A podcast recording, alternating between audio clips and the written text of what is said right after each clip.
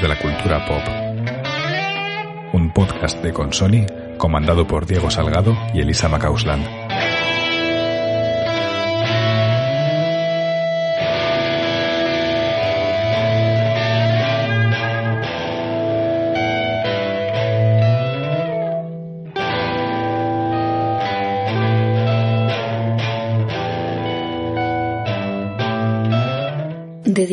El vigésimo noveno episodio de Trincheras de la Cultura Pop a las representaciones de la masculinidad en el ámbito del mainstream, dado que su retrato a lo largo del siglo XX y XXI nos ofrece una perspectiva única para entender cómo funciona nuestra sociedad. La sintonía y la banda sonora del programa corren a cargo, como ya sabéis, de nuestros compañeros Carmen y Jorge Yogur de Pera, mientras que Alberto de la Hoz se encarga una vez más de la voz en las citas y de la asistencia técnica. Todo listo, por tanto, para iniciar el episodio número 29 de Trincheras de la Cultura Pop, gracias, como siempre, al auspicio de Consoni.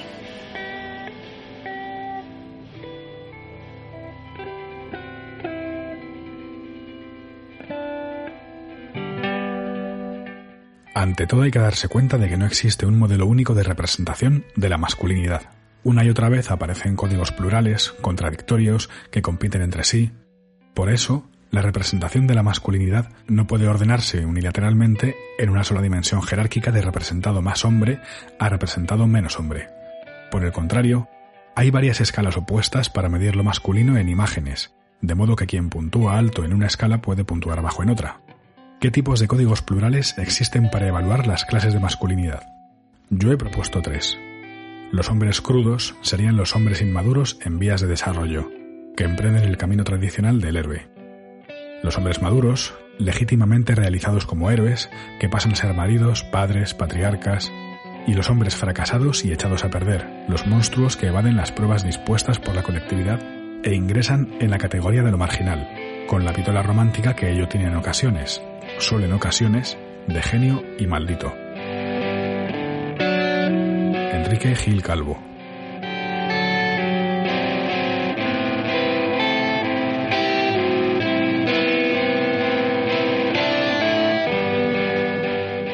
Un saludo para todos y para todas y muchas gracias por estar ahí para escuchar este programa que, como indica su título y la cita de Enrique Gil Calvo, que encabeza este primer apartado, vamos a dedicar a la representación de la masculinidad en la cultura popular, sobre todo del siglo XX y XXI, porque vamos a hablar básicamente de imágenes, del gran poder icónico de las imágenes y de cómo órdenes tradicionales de, lo patriarcal, del dominio de una forma de masculinidad, pues ha adoptado unos rasgos muy icónicos pues que han devorado un poco ah, no solo la visión que tienen las mujeres de ciertos aspectos, sino la visión que tienen los hombres de sí mismos a lo largo del último, podemos decir, los últimos 130, 120 años. Eh, en este aspecto hay que decir que nosotros ya hemos dedicado, por ejemplo, en programas como Reinas del Pop o El Paradigma de Alice Guy,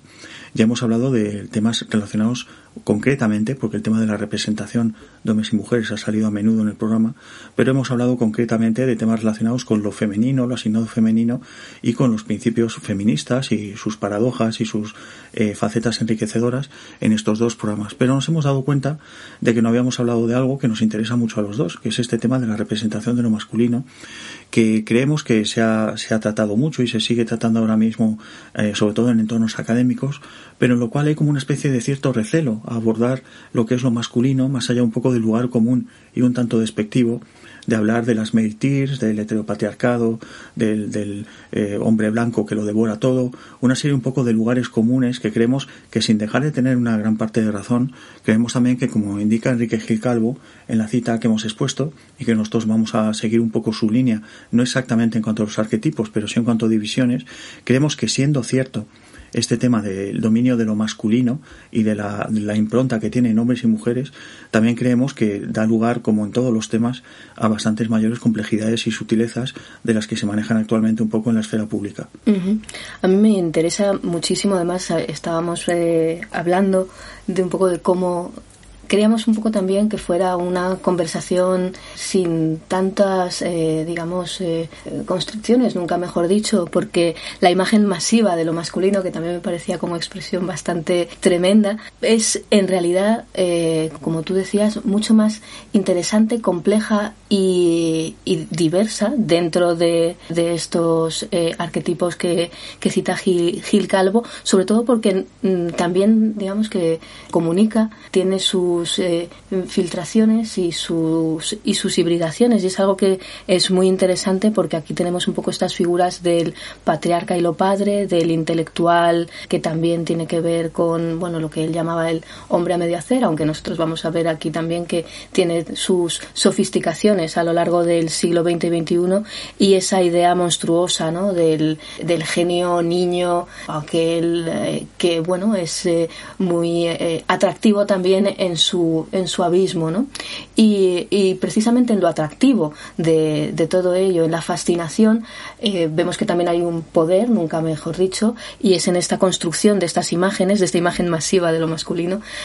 donde vamos a también a problematizar ciertas, ciertas visiones e intentar comprenderlas también en su contexto, en su contexto sociohistórico, ¿no? Porque no es lo mismo cómo se pueden leer, cómo se pueden leer ciertas imágenes eh, después de una guerra que después de una crisis económica o después de el 11S, por ejemplo. En este aspecto, eh, mientras preparábamos el programa, surgió una noticia relacionada con Sofía Coppola, una de nuestras directoras favoritas,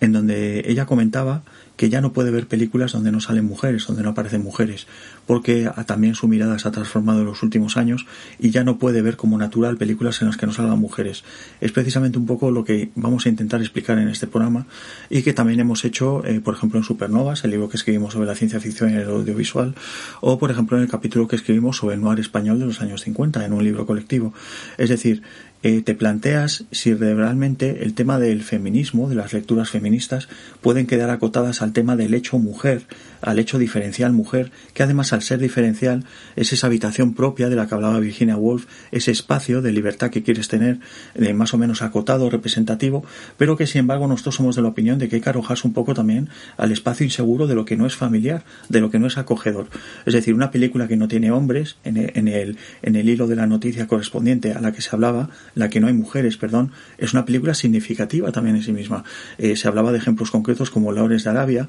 como La Cosa, que son películas que, como veremos después, precisamente la ausencia de lo representado mujer es tanto más significativa que si apareciese alguna mujer, dice muchísimo y expresa mucho de un cuerpo social y de un sistema de representación el hecho de que una película se pueda permitir el hecho, la, representación de un universo donde no figura la mujer. Esos son temas que son bastante apasionantes. Insisto, entendemos la actitud de una Sofía Coppola, por ejemplo, que está, está bastante, últimamente está bastante enraizada, que es un poco este radicalismo de ya no me interesa esto porque no veo cosas que me representen.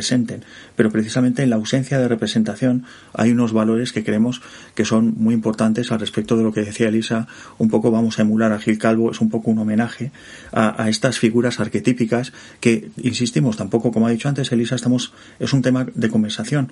nos parece una herramienta muy interesante. Esto es un poco también lo que queríamos eh, subrayar. Es una herramienta que nos permite pensar y no por ello tampoco vamos a ser especialmente rigurosos con ella, porque también en, lo cinematográfico, en las expresiones de, de, la imagen, ha habido también, dependiendo de la época, distintas manifestaciones o lo que yo llamo, eh, bueno, llamamos sofisticaciones, porque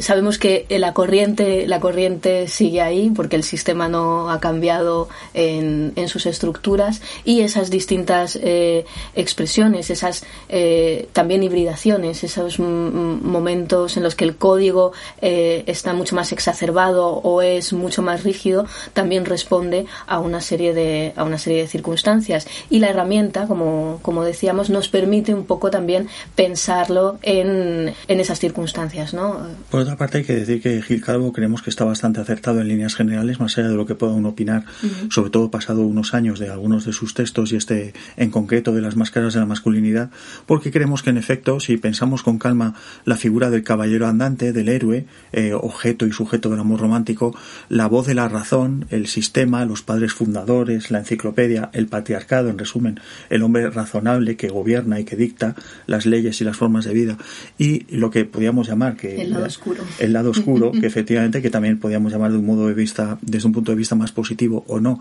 el hombre de verdad, en lo que representa las pulsiones básicas de lo cazador, de lo agrícola, del rebelde, del antihéroe, del monstruo, que saldrá a colación, por supuesto, en el último apartado a propuesto de un Donald Trump, que ha sido quizá el último gran monstruo de la masculinidad y un, personaje muy simbólico y muy interesante. Un gran monstruo de la masculinidad, pero también que ha hecho gala de su faceta de padre. Y aquí eh, volveremos a, a, esa lógica del padres-hijas acción, del que también ha sido especialmente protagonista con, con su hija. Eh, en la producción de imágenes, la producción de las maneras de entender lo masculino, hay que pensar rápidamente que ha habido un cambio fundamental en lo que, como, como, comentábamos, pues en lo que supone desde la invención de la fotografía y en particular el cine, porque la fotografía no tiene un carácter tan radical en cuanto a la representación de una masculinidad como si la tuvo el cine desde el principio. En este aspecto el cine, como muestra de cultura popular, la imagen en movimiento, tiene un valor icónico que ha sido sustentador del patriarcado, por decirlo así,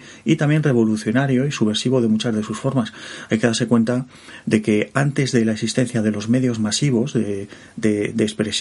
antes de los medios masivos y globales por los cuales eh, cualquier tipo de espectador puede ver una película, cualquier tipo de espectador de lugares diversos del mundo pueden ver la misma película, y por tanto hay una impronta que se va compartiendo, eh, no existían básicamente ese tipo de valores, salvo la reproducción técnica de lo bibliográfico, que desde luego no tenía el mismo impacto en absoluto que empezaron a tener las imágenes en movimiento. Entonces, en este aspecto, eh, si se nos permite un poco la licencia, empezaríamos hablando a partir de lo que es el nacimiento del cine y los primeros modelos que, gracias también a un sistema que tiene mucho que ver con el tema del patriarcado, como es el capitalista, como es lo que es la industria de masas, el show business, etcétera, pues instaura unos arquetipos muy fáciles que también responden a un sistema de producción y recepción de esas imágenes más efectivo. Lo que podríamos decir que la producción de imágenes, y aquí parafraseando a Paul Preciado, la producción de imágenes es la producción de una forma de entender eh, en este caso, en lo que estamos tratando hoy, el género masculino, la imagen de, de, ese género, la proyección, también tiene que ver con la propia producción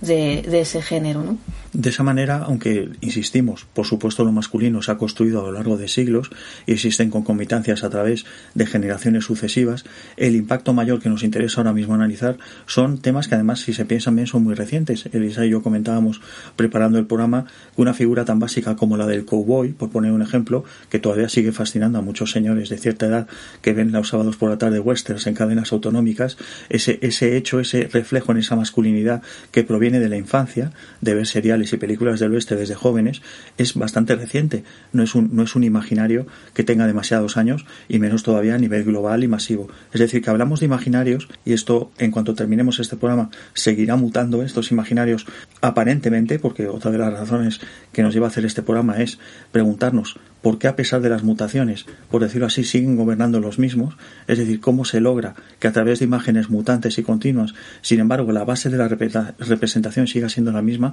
es decir, que domina lo masculino, eso es un tema que debatiremos después, pues cómo este tema sufre unas mutaciones continuas muy interesantes que impiden, insisto, hablar de manera unívoca o tradicional en torno a cómo se produce este fenómeno de la masculinidad en imágenes. También insistimos en que estamos hablando del mainstream. Si es cierto que hay determinadas subversiones que se han dado y podríamos decir incluso también que han infectado eh, eh, en ciertas épocas eh, el mainstream y que han dado también lenguajes que han que luego han pasado ¿no? Eh, eh, en el caso por ejemplo de la pornografía gay a la pornografía mainstream ¿no? con sus eh, adaptaciones y digamos incluso también podríamos decir traiciones pero pero que es muy interesante también ¿no? como insistimos siempre hemos insistido en trincheras de la cultura pop que digamos que toda la dinámica de producción y de consumo de esas imágenes tiene muchísimas muchísimas eh, fugas, muchísimas lecturas y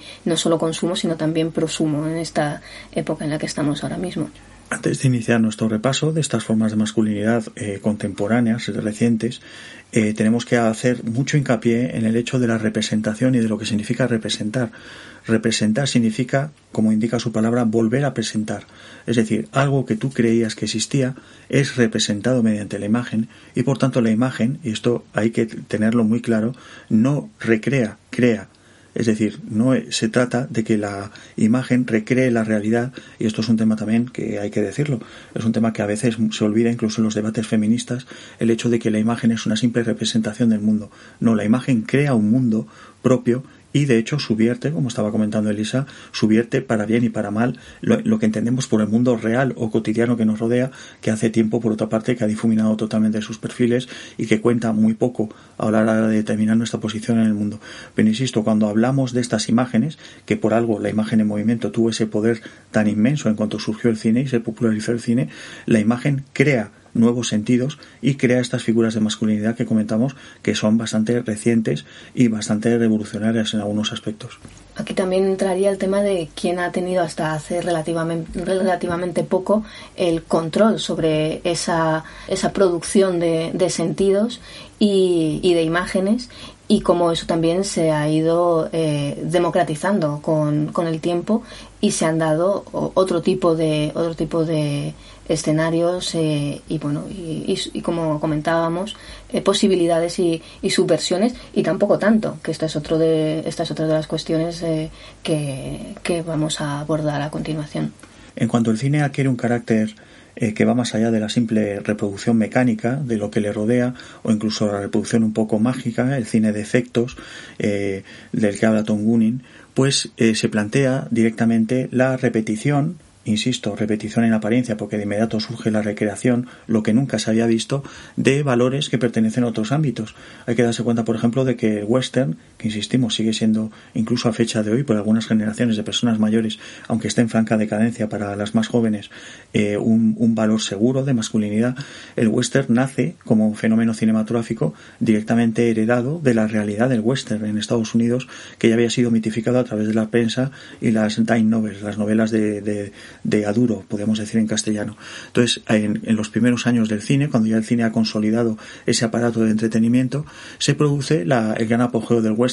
que como veremos con escasas variaciones, en realidad la figura del héroe solitario, del, llanero solitario, del, del hombre a caballo que rompe las fronteras y las barreras y que es libre, pues es una de las formas básicas de la masculinidad que se ha reiterado una y otra vez en diversos géneros. Y por otra parte tenemos un aspecto muy interesante que es también la herencia del vodevil la herencia del vodevil, que es un espacio de libertad, es un espacio en buena medida queer, que permite unas expresiones de la masculinidad que poco a poco van desapareciendo, pero que en los primeros años del cine son muy interesantes. Y a los que también, dependiendo de la época, pero siempre se les suele asignar un valor moral, ¿no? Hablábamos en nuestro anterior eh, programa, eh, por ejemplo, de eh, Rodolfo Valentino, y en este en esta línea tenemos a otros actores que encarnaron esta masculinidad queer como podría ser un Buster Keaton o un Conrad, un Conrad Bate bueno el uso de el maquillaje, por ejemplo, es, eh, es también, digamos, eh, lo que a día de hoy podría identificarlo, ¿no? A mí me gusta mucho esta idea de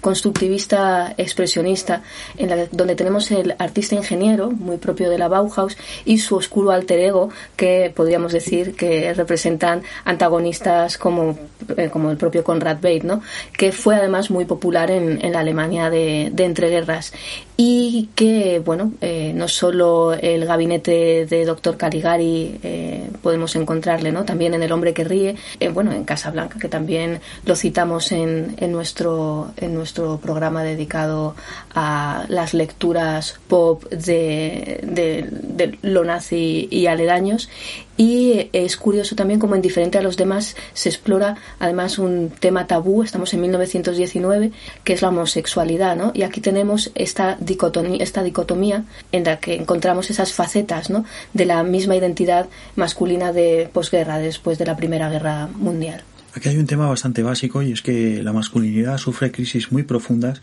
después de grandes sucesos, en particular los bélicos, puesto que los hombres son, son eh, carne de cañón, constituyen primera línea de combate y sin embargo tradicionalmente se ha negado el efecto psicológico que tienen ellos todas estas masacres, estas heridas, estas eh, estrés postraumático de combate, etcétera. La mayor parte de las culturas y está el ejemplo básico que luego comentaremos de cómo Vietnam cambia eso en Estados Unidos y supone una revolución la visión del veterano que vuelve a casa después del conflicto, pues como normalmente no se hace mucho caso socialmente, o se hace caso de una manera muy superficial y que se agota al poco tiempo, exigiendo del hombre que ha vuelto a casa que sea productivo de nuevo, pues esto, curiosamente, aunque pueda sonar un poco perverso por nuestra parte, produce unos efectos muy interesantes para la cultura popular. Esto que está comentando Elisa, por ejemplo, del hombre posterior a la Primera Guerra Mundial, esta ambigüedad en los comportamientos, eh, que está ligado también a los, a los grandes años 20 de la locura económica, etcétera, hay una ambigüedad de fondo muy profunda en ese hombre que está mucho a menudo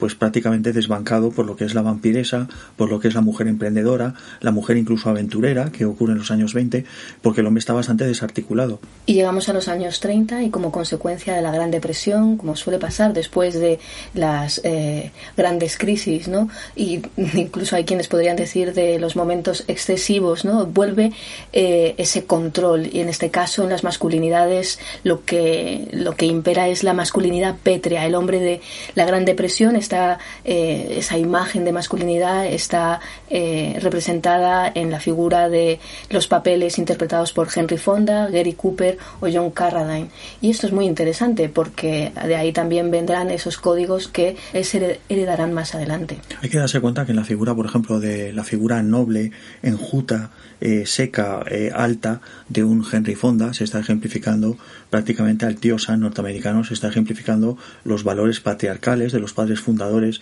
de una moral de comportamiento que está ligada a una austeridad, a una serie de valores de gravedad, de seriedad, que son el padre, el, la gravitas del padre, que impone un orden que no tiene que ser siempre un orden, por decirlo así, predominante. Tenemos el ejemplo de las uvas de la ira, donde se refleja un sistema injusto de condiciones de vida, pero donde Henry Fonda encarna lo que debería ser el americano, el hombre de verdad, por decirlo así, que en este aspecto encarna una posibilidad moral mejor y que veremos también que a lo largo de la historia del cine y de otros medios audiovisuales ha adquirido una gran importancia y a veces un gran peso.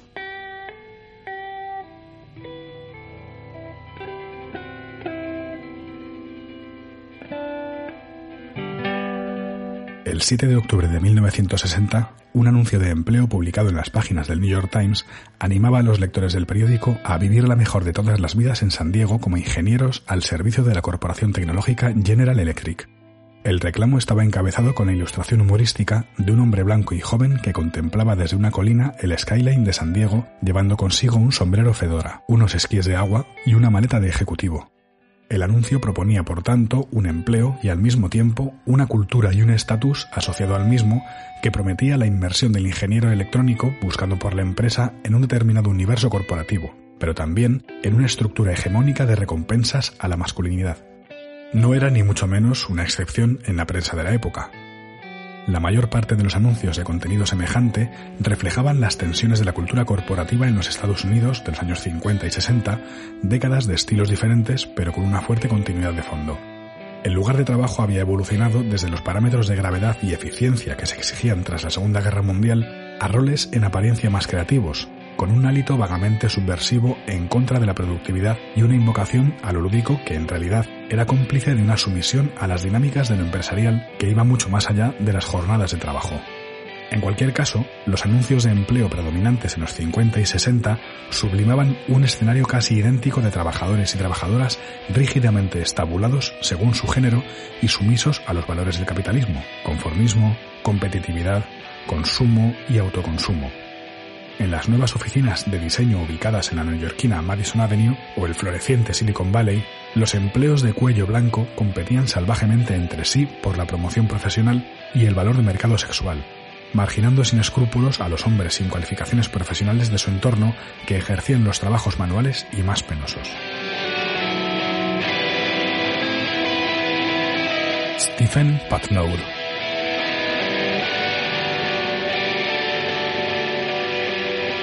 la hegemonía de Hollywood como creadora de, de masculinidades y en general de, una iconografía de los géneros y de los comportamientos entre ellos,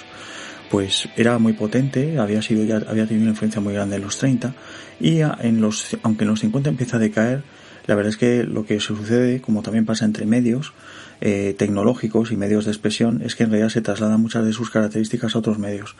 Pero antes de llegar a este extremo de los 50 y sus múltiples variaciones, incluyendo la aparición de la televisión, etcétera, conviene hacer una mención a la Segunda Guerra Mundial. En la Segunda Guerra Mundial se produce un cine en Hollywood bastante oscuro, en el que por una parte tiene predominancia eh, un cine de características un poco subversivas, ligados a la feminidad. Por ejemplo, tenemos el caso de la Mujer Pantera. Y luego tenemos un cine donde predomina mucho el noir, y los monstruos que son hombres. Aquí hay una, el noir pues eh, crea también un tipo de hombre que ya no es el hombre pétreo que habíamos comentado ahora al terminar el primer apartado, que es el hombre que es sabio, recto, etcétera, sino un hombre además profundamente urbano, a diferencia del anterior, porque hay que decirlo, un Henry Fonda, cuando hablamos del padre fundador, etcétera, también era un hombre rural. Las uvas de la ira transmitía esa de sensación de nobleza esencial ligada al universo rural. Sin embargo, el noir eh, norteamericano, pues no solo para Hollywood, para Estados Unidos pues eh, lo que nos está diciendo es directamente la transformación directamente del mundo en un entorno urbano eh, profundamente agresivo y lleno de desigualdades. Y entonces aquí se produce pues los claroscuros del noir también reflejan los de una masculinidad crispada que una vez terminado el conflicto lo habíamos hablado antes estos conflictos no se resuelven no se cierran bien eh, lo que ha sufrido las los sufrimientos vividos en primera línea de frente por los hombres. Y entonces surge una masculinidad que en contraste a la de los años 30 pétrea es una masculinidad que nosotros hemos llamado histérica. Esta masculinidad que representa un prototipo de hombres, por un lado mucho más musculados, hablamos por ejemplo de William Holden en Picnic, que llega a ser un sex symbol posterior a la Segunda Guerra Mundial para mujeres y para el entorno gay, eh, de Marlon Brando en un también llamado Deseo, es decir, este hombre desatado, y un poco un hombre que además eh, inaugura lo que podríamos eh, llamar directamente el arquetipo del hombre de la camiseta, ¿no? que además se va a dar en posteriores en posteriores épocas. Que esto es muy interesante lo del tema de las posteriores épocas, porque un poco lo que hemos querido hacer también en este programa es una cierta genealogía de eh, cuestiones que eh, veníamos detectando en el cine de los 70, de los 80 y contemporáneo nuestro en sentido de vida, ¿no? Entonces es por lo que esto yo creo que lo podemos certificar perfectamente como eh, nace el hombre de la camiseta y, y, de esa histeria relacionada también con el código, con lo corpóreo y con esa tensión que tiene mucho que ver desde luego con, con la propia con la propia época, en este caso los años 50. Sí, la camiseta, hay, hay un fenómeno muy curioso que es el tema de cómo se van plantando eh, prendas y se convierten en códigos eróticos en pantalla. Esto es un tema también muy fascinante. Eh, la camiseta, eh, hay un caso muy famoso previo, que es en Sucedió una noche, Clark Gable, que fue muy comentado en su momento, y hay una película de Lubis también, donde hay una conversación al principio, que el protagonista es Gary Cooper, donde se habla de los pantalones de pijama, también con un sentido erótico. Es decir, que estamos viendo por primera vez como cosas tan básicas como que los hombres también usen ropa interior y ya se normalice el uso de ropas de, de interior para vestir o de cama como un pijama, etcétera, adquieren un significado erótico curioso por el cual los hombres también se van erotizando en pantalla, que es otro tema que tampoco se comenta. Siempre se habla de la objetualización de la mujer, pero por ejemplo Clark Gable fue un prototipo básico de stud en pantalla, de semental y muy objetualizado. No hay más que ver, por ejemplo, lo que el viento se llevó en determinados momentos. Clark Gable es el objeto de deseo, no es Vivian Leigh. Vivian Leigh es la mujer satisfecha por Clark Gable. Claro, y ahí estamos eh, hablando de lo que en el fondo eh, trata todo este programa. Estamos hablando de esa imagen masiva de lo masculino que solamente pueden generar los medios de masas, en este caso eh, el mainstream, que eh,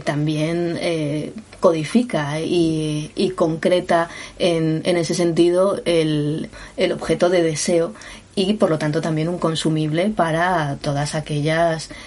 mujeres y hombres que están en, digamos en el cine viendo y no solo las revistas y todo un sistema eh, que apoya toda toda esta producción de sentidos símbolos y consumibles Es muy curioso porque, claro, las generaciones pasan y los señores se van haciendo mayores también y se producen fenómenos curiosos, como estamos comentando, esta masculinidad de los 50 que hablamos de la camiseta que se rasga, que rasga más Brando en un momento determinado de un también llamado deseo y que hace de él también un objeto erótico, está unida esta musculatura que también comparten, por ejemplo, actores como Kirk Douglas y Bart Lancaster, que son mucho más físicos que la estolidez, incluso la delgadez de un Henry Fonda, pues también está a su vez ligada a un fenómeno que si denominamos masculinidad histérica, no es solo claro por el tema de esta masculinidad crispada en la interpretación, sino por el hecho, de, crispada físicamente, sino por la crispación en la interpretación. Mm. Son actores, de hecho, nace también el tema del método, con actores como Paul Newman, James Dean, etcétera,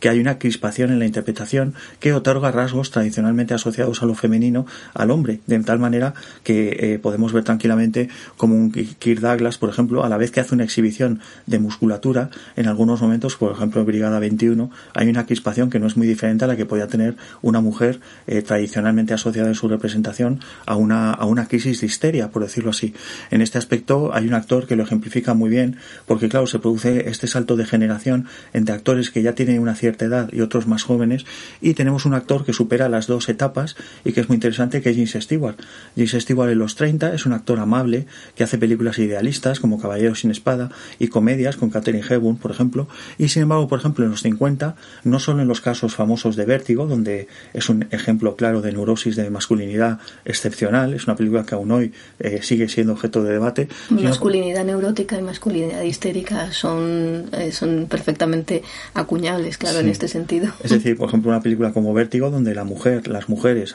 Kim Nova, que las imágenes de mujer. Justo tenía esto para comentar, el tema directamente del contraste de todos estos señores histéricos que en realidad eh, pueden serlo también, o hay un contraste porque ellas son las que están siempre apelando a la lógica, calmadas y un poco preguntándose qué les pasa a estos señores. ¿no? Sí. Pues Jason Stewart es un caso paradigmático de, de, figura alta, digna, estilizada en los años 30, encarnación un poco afable de ese, de ese padre, de ese, de ese posible patriarca, de ese héroe que va a mutar a patriarca, a sin embargo gusta que se encuentra en los 50 mutando prácticamente a psicópata. Y esto no solo se da en vértigo, sino por ejemplo en los westerns que rueda con Anthony Mann, donde hace siempre un personaje hablando del héroe del oeste, de un héroe del oeste profundamente neurótico, muy, muy perturbado. Y luego tenemos el caso, por ejemplo, que es un caso bastante bastante paradigmático que nos interesa mucho, porque hemos, la cita nos lleva de los 50 a los 60, la cita que encabeza este apartado, que es una película como Teléfono Rojo, Volamos hacia Moscú. A menudo se tacha a Stanley Kubrick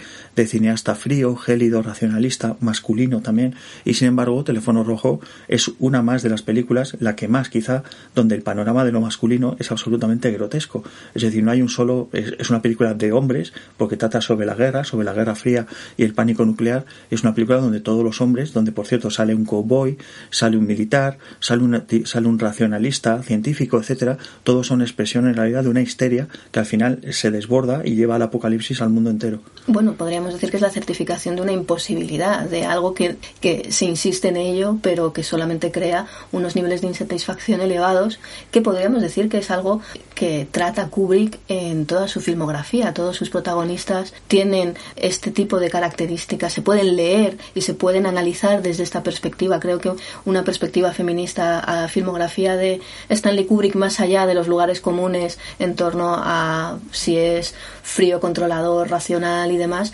creo que eh, es bastante interesante porque eh, podríamos eh, a partir de ahí sacar no solo muchas ideas y fugas de, de su cine, sino también de qué está no solo representando, sino también qué está fugando, qué está criticando de cada una de las épocas en las que esas películas es concebida. Eh, una película, y nos estamos desviando un poco del tema, pero creemos que vale la pena, no por hacer una apología de Kubrick, sino por entenderle mejor. Una película, por ejemplo, tan mítica y tan famosa como Resplandor, a fecha de hoy sigue sin entenderse muchas veces, que como le pasa a la novela de Stephen King, pero Stanley Kubrick lo subraya mucho más, sobre todo a través de la interpretación grotesca de Ian Nicholson, sobre el que volveremos después, pues El Resplandor es una película que trata directamente sobre el fracaso de la figura del intelectual, del gran novelista, del aspirante a novelista genial, que es otra figura que está relacionada también con la razón, el padre que lleva un entorno cerrado y claustrofóbico a su familia y directamente no sabe entender que su mujer y sobre todo su hijo se están moviendo en otros códigos que son más sensibles, más por decirlo así, más afines a lo que le rodea, mientras que él está enclaustrado en sí mismo y acaba por concebir una novela que no tiene sentido. Es una, es una frase única sin sentido, desprovista de sentidos. Y ahí volveríamos a que no es eh, eh, un poco esa lectura que hacía Gil Calvo, nos permite relacionar la figura del padre como patriarca, pero también esa tensión con el intelectual y cómo digamos que hay determinados, eh, determinados ámbitos que hay que estar lidiando con todo ello y, y como, como no se logra, digamos, esa alquimia perfecta en lo que se deviene eh, precisamente es monstruoso. Y en esta idea también de la genealogía, esto ha sido muy interesante porque, como citábamos antes, el fenómeno curioso de el padres hijas acción, encontramos en los años 50 lo que podríamos decir que es, eh, bueno, el el, arquetipo de estas, de estas relaciones. Hay un tema muy interesante, esto de padres, hijas, acción, que también lo comentamos como si todo el mundo supiera de qué estamos hablando. Bueno, ponlo en contexto. estamos hablando un poco pues de, de, esta, de esta tensión latente, incestuosa, entre el padre y la hija en gran parte de la ficción norteamericana y que tiene un carácter absolutamente epidémico, podríamos decir, a pesar de lo cual creemos que porque es un tema muy incómodo, que atañe a la gente de una manera que no, que no es fácil de debatir en público, como otros temas asociados al feminismo, porque a lo mejor toca más de cerca y a niveles más incómodos a muchos o muchas de las participantes en estos debates de lo que nos gustaría reconocer, pues insistimos, es una latencia reiterada. Entonces, aunque ahora, por ejemplo, y volveremos sobre ello al final, es un tema que está muy presente y insistimos, basta poner un poquito de ojo a las ficciones norteamericanas para darse cuenta de que el tema de la desaparición de la madre y la, y la relación extraña, ambigua entre el padre y la hija es un continuo, está absolutamente reiterado. Relacionado con las pérdidas de virilidad según va avanzando la edad eh, del protagonista y eh, cómo se ve rejuvenecido por, como tú has dicho, esa ausencia de, de la madre y esa sublimación a partir del,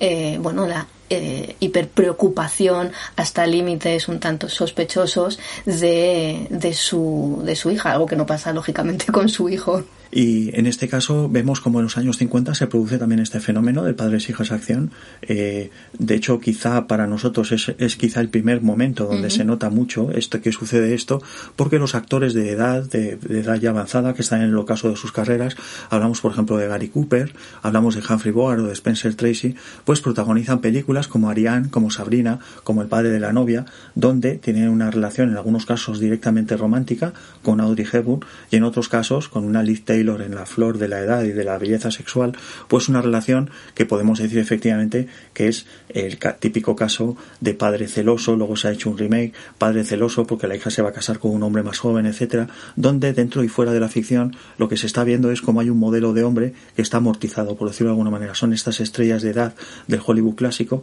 y como en la, propia ficción eh, de, una, de esta manera misteriosa que comentamos a veces y tan bonita, que tiene que ver tanto con un intento deliberado de la estrella masculina por sobrevivir en el mercado y por las latencias de la imagen, pues resulta que se produce una serie de películas pues que tienen un fondo, este fondo tan interesante que estamos viendo, que es al fin y al cabo, por decirlo así, el canto del cisne de una, de una determinada masculinidad intentando legitimarse aún a costa de la jovencita literal o metafórica. Bueno, y no solo jovencita literal y metafórica, sino que también con, en relación en relación incestuosa, que es lo que es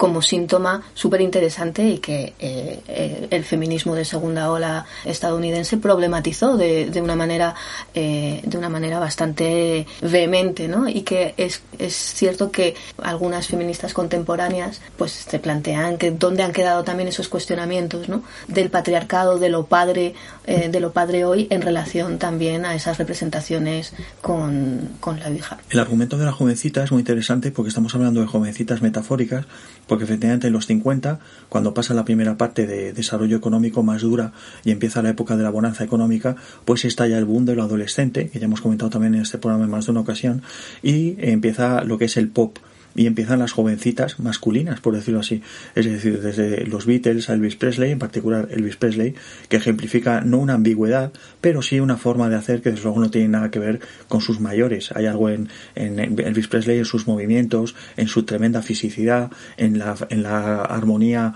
casi femenina de su rostro, en sus labios, etcétera, que es una figura que es choca en la época y que efectivamente transmite pues este, este rol de jovencita que, se, que podíamos estirar hasta Michael Jackson Jackson o, las figuras de, los las boy band que ahora han llegado al K-pop que son mm. popularísimas también y que juegan una serie de roles muy codificados. Hay una serie de roles de masculinidad dentro de esos equipos de esos grupos de pop de tal manera que como pasaba a nivel femenino con las Spy Girls todo el mundo tenga su cuota de mercado de identificación dentro de esas boy bands y luego también tiene que ver eh, con hasta qué punto se va reduciendo esa edad simbólica no eh, estamos hablando de, eh, de la creación misma de lo adolescente y de cómo eso es trasladado también a nivel de imagen, ¿no? Y de y, y por ende de, también de consumo, ¿no? Y el punto álgido podría ser ya el, el tema ya del niño grande que también ejemplifica eh, Michael Jackson y de el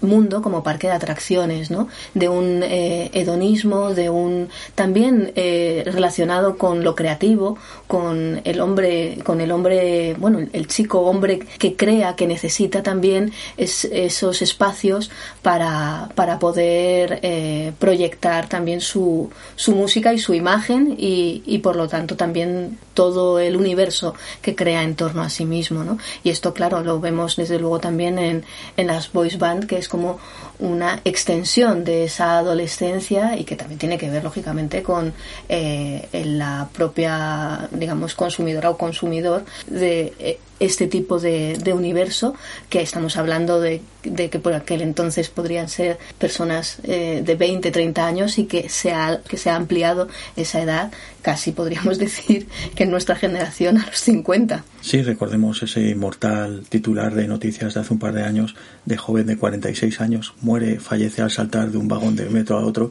que es imborrable, la verdad. Es un adolescente prácticamente con 46 años.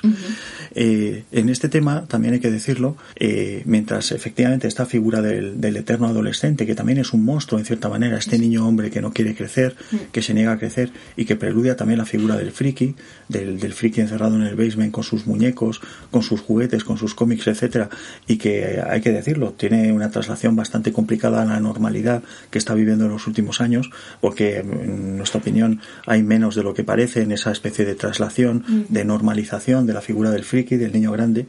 que además, perdona que, que aquí incida, que estaba eh, también muy relacionado, está como una como figura arquetípica el Ferdi Durke, protagonista de la novela del escritor polaco Witold Gombrowicz, que bueno, que es del 37, pero que eh, se ha utilizado también para explicar eh, esta, digamos,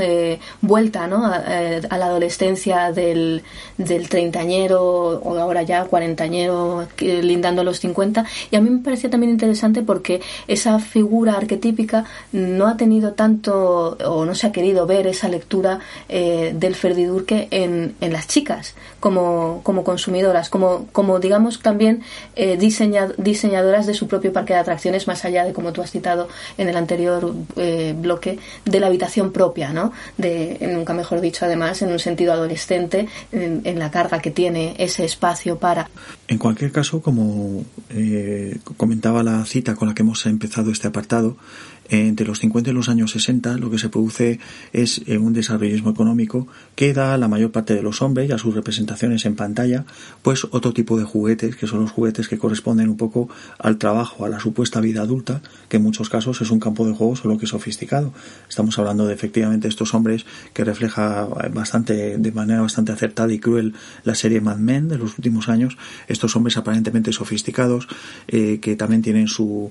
su solaz y su reflejo en las famosas revistas que encabeza formando Hugh Hefner, eh, Playboy, y que luego va derivando en otro tipo de revistas que comentaremos ahora también, que en donde se aúna lo erótico, el solaz de la mirada del hombre eh, con mujeres desnudas, con el tema también de una dignificación de sus actividades, es decir, eh, son tiene artículos de fondo de corte intelectual, donde podemos ver a literatos como Norman Mailer, podemos ver arquitectos, ingenieros, el, el experto, la figura del experto, que también coincide con la modernidad posterior a la Segunda Guerra Mundial y la gran necesidad de técnicos. Surge la figura, por decirlo así, del técnico y del intelectual un poco eh, ligado a la cotidianidad. No un intelectual en las nubes, sobre todo en Estados Unidos, que siempre ha abogado por el pragmatismo, sino un intelectual que se encarga de temas sociales, que es serio y grave, con esa pipa, con esa pinta sofisticada que encarnaba el propio Hefner y que efectivamente da una imagen que también lleva a la imagen del tema del soltero de oro, el, señor que tampoco se quiere casar, que es este antihéroe, por decirlo así, que ha descubierto que puede vivir muy bien, puede tener aventuras. Hablamos del tema del divorcio, de la píldora, un poco en definitiva también de las contradicciones que, que, que no puede ni, ni sabe resolver un poco el feminismo de segunda ola con respecto a algunos aspectos, porque aunque se empeña, hay, hay dinámicas sociales que son muy crudas y que tienen que ver con el capitalismo. Es decir, el capitalismo lo devora todo y hace que directamente, pues esto que comentaba la cita, que sea el señor que tanto da igual que esté jugando con el esquí de agua, que, que esté trabajando, lo que está haciendo es perpetuar un modelo en el cual eh, las mujeres en su trabajo son las secretarias y las mujeres fuera de su trabajo, pues es el local de striptease o las mujeres que ve en el Playboy. Esa, esa cosificación absoluta, que también es una cosificación, insistimos, del mismo. Es decir, en este aspecto siempre hablamos un poco, no solo en la guerra, también hablamos de que el hombre muchas veces es víctima del propio sistema del que participa, que no se privilegiado y en ocasiones es una víctima más, sobre todo cuando resbala o cuando no llega. Y aquí entra el, capitalismo también en esta, en esta sofisticación eh, de, digamos, de esa mm, liberación que propone, que propone, que propone Hefner eh, en el sentido de que no el hombre ya no tiene por qué estar casado, ya no tiene por qué tener, por qué tener una familia, puede tener su propio penthouse y su, y su parque de atracciones hedonista. Volvemos otra vez también a esta idea del niño grande, pero también con este adulto atractivo, intelectual, ingeniero. estamos viendo unas intersecciones eh, muy, muy curiosas porque se queda a un lado todo el tema ya más patriarcal, eh, ligado a otro tipo de, a otro tipo de América y esta sofisticación está relacionada con todo lo que tiene que ver con este desarrollismo de los años 60 que también ejemplifica, como has comentado, la serie Mad Men. Sí, hay un tema muy interesante que es eh, las revistas para hombres. Le hemos hablado de Playboy, pero también las revistas para hombres no están analizadas todavía en cierta medida cómo va representando una serie de valores de la América, sobre todo de Occidente en general, pero sobre todo de Estados Unidos, de esta un poco normalización de un tipo de hombre, efectivamente, que tanto como cuando trabaja como cuando se está divirtiendo es a costa de su propia cosificación. Eh, hay unas revistas que siguen a Playboy, que son Penthouse, que es Hustler, que es Screw, que es contracultural, tiene un tono underground, etcétera, y que nos lleva de cabeza a la contracultura de los 70, a este nuevo modelo de hombre que surge, también un poco monstruo, también asocial, también antihéroe, pero en el cual el feminismo de segunda ola pues eh, vuelca con razón bastante sospechas. Estamos hablando del nuevo frente al, al héroe atildado de los 60, un Josh Pepar en Desayuno con Diamantes, por ejemplo, pues surgen los antihéroes Robert De Niro, Al Pacino, Dustin Hoffman, Jack Nicholson o Woody Allen, que es el ejemplo de hombre aparentemente frágil, un anticipo de la nueva masculinidad y que, por ejemplo, como la vida da muchas vueltas, pues ahora la figura de Woody Allen se encuentra bastante en entredicho. Entonces es muy curioso observar cómo estas figuras aparentemente reflejan otro tipo de masculinidad, pero si uno analiza las películas que protagonizan, en casi todos los casos seguimos encontrando que son protagonistas absolutos, que toda la acción gira en torno a ellos y hay que decirlo que también tiene una dosis de histeria, incluyendo sus métodos interpretativos considerable. Y luego también podríamos eh, subrayar el hecho de que hay un tema estético, es decir, está aquí la cuestión de eh, la característica intelectual o que tiene que ver también con la personalidad, con la manera de hablar y dices, bueno, pero aquí hay también un tema compensatorio curioso, ¿no? En, en esa, en esa, yo ya, ya no diría sofisticación, sino incluso mutación. Sí, bueno, hay que reconocer que también hay mujeres de esa época y estrellas de cine de esa época. Pensemos, por ejemplo, en Ben Midler o en Barbara Streisand, que también tiene un, un, estilo de belleza que no es canónico. La diferencia, claro, es que Barbara Streisand ya no existe en el panorama mainstream y Ben Midler mucho menos. La verdad, está convertida en un personaje casi secundario y vistoso, mediático, pero no tiene la impronta que, por ejemplo, hasta hace nada se podía permitir todavía, hasta que ha sido ya demasiado el peso de la edad y de otros condicionantes, personajes como Al Pacino o Robert De Niro, que se ha convertido en una parodia de sí mismo, aunque quizá creo que también es bastante inteligente la mutación de Robert De Niro en monstruo, en monstruo autoparódico, porque quizá ahí vemos cómo la, esta forma de contracultura aparente que encarnaban estos personajes también solo se puede ver desde la parodia hoy en día. Y desde la parodia y el humor también, que no te creas que pueden ejercer en ese sentido en, la industria del mainstream de la misma manera ellas, las, las actrices, que esto también hay que tenerlo, hay que tenerlo bastante en cuenta. Hay que decir que en este aspecto la única que ha envejecido con bastante dignidad y se ha permitido el lujo incluso de ser autora de su propio género geriátrico es Diane Keaton, la verdad que ha, lleva un par de años que no, pero ha tenido unos años muy muy potentes como encarnación un poco de esta sofisticación también de la contracultura que,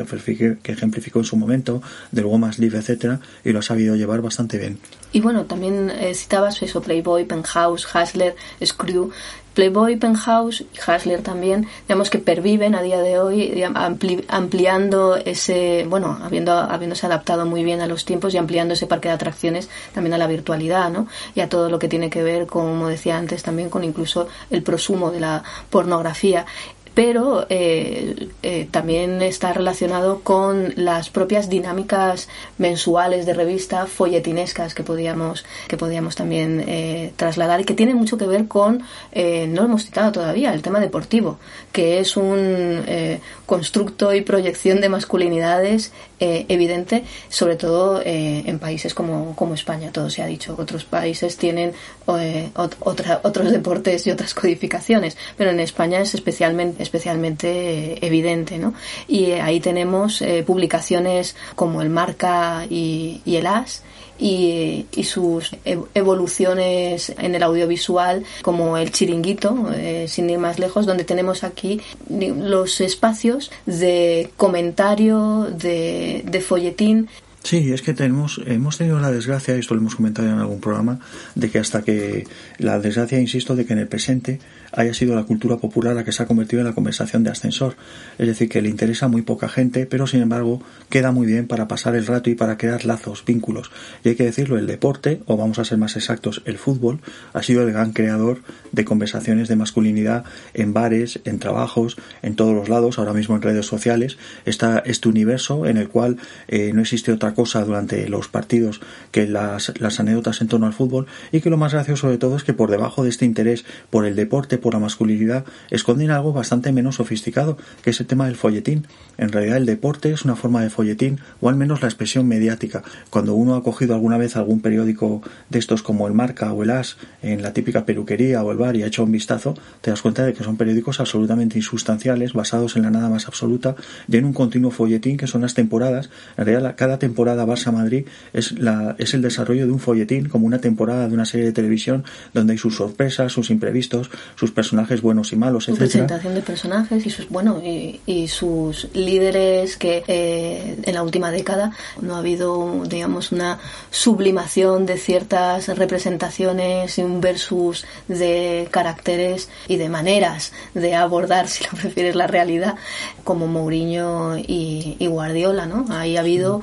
un auténtico, eh, el duelo no era, no era tanto de eh, clubes, sino de maneras de abordar eh, no solo de estilos, sino de maneras de abordar la realidad. Sí, esa, ese, ese duelo que hemos comentado ya creo que en alguna otra ocasión entre lo que es una masculinidad sin disimulos, competitiva, agria, y esa simulación de sofisticación bastante insoportable de Guardiola, esta falsedad del hombre elegante, sofisticado, un poco a lo Hugh Hefner, solo que en, rollo independentista catalán, por decirlo de alguna manera, pues es un tema que ha, dado muchísimo juego, ha creado muchos partidarios, eh, detractores, al igual que la pugna entre dos monstruos como son eh, Leo Messi y Cristiano Ronaldo, que además encarnan factores muy distintos de lo apolíneo y lo no, lo no apolíneo, eh, la creatividad frente a la máquina, eh, ¿sabes? La máquina de resultados que constituye Ronaldo, etcétera. Eso, esto se produce, en definitiva, una, unas tendencias, unas dinámicas que, insisto, no tienen nada que ver con el deporte en sí.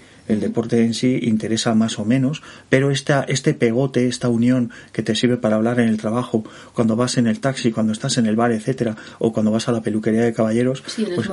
es, es, el small talking este de toda la vida, pero que no tiene mayor dignidad ni mayor sofisticación que el que tanto se echa en cara, por ejemplo, a las señoras que ven el sálvame, porque por ejemplo el chiringuito es un sálvame, lo que pasa que aparentemente parece más fino porque se habla de fútbol, ya hay una excusa más o menos técnica que son los partidos de fútbol, mm. pero en realidad la dinámica es exactamente igual a la de Sálvame y, y la, el contenido de basura, para bien y para mal, no, no juzgo moralmente, es exactamente el mismo en, uno, en, uno, en un programa y en otro.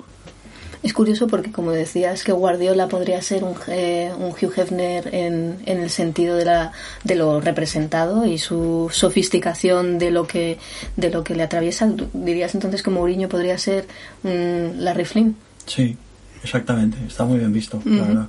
Y para cerrar el tema del folletín con, con un eh, ejemplo que, que, al menos eh, yo como eh, lectora de, de TVOs he vivido en muchísimas ocasiones y creo que hay un temazo en, en estudiar la, en estudiar un cómic como, como Spider-Man, especialmente el Spider-Man de Romita en el sentido folletinesco, pero, pero bueno, las dinámicas de, de lo friki, de la construcción de la masculinidad friki, creo que podrían ser explicadas perfectamente a partir, a partir de, de este personaje, ya no solo en los TVO, sino también de sus, de sus eh, representaciones audiovisuales y cómo puede dividirse el mundo en, en, Mary Janes y, y Gwen Stacy, ¿no? que es algo que algunos aprenden que, que, no es así y hay otros que siguen creyendo que, que, la, que la vida es eso. Esto es muy divertido porque, por ejemplo, eh, estamos ya entrando entre los 60 y los 70 con la creación de Marvel.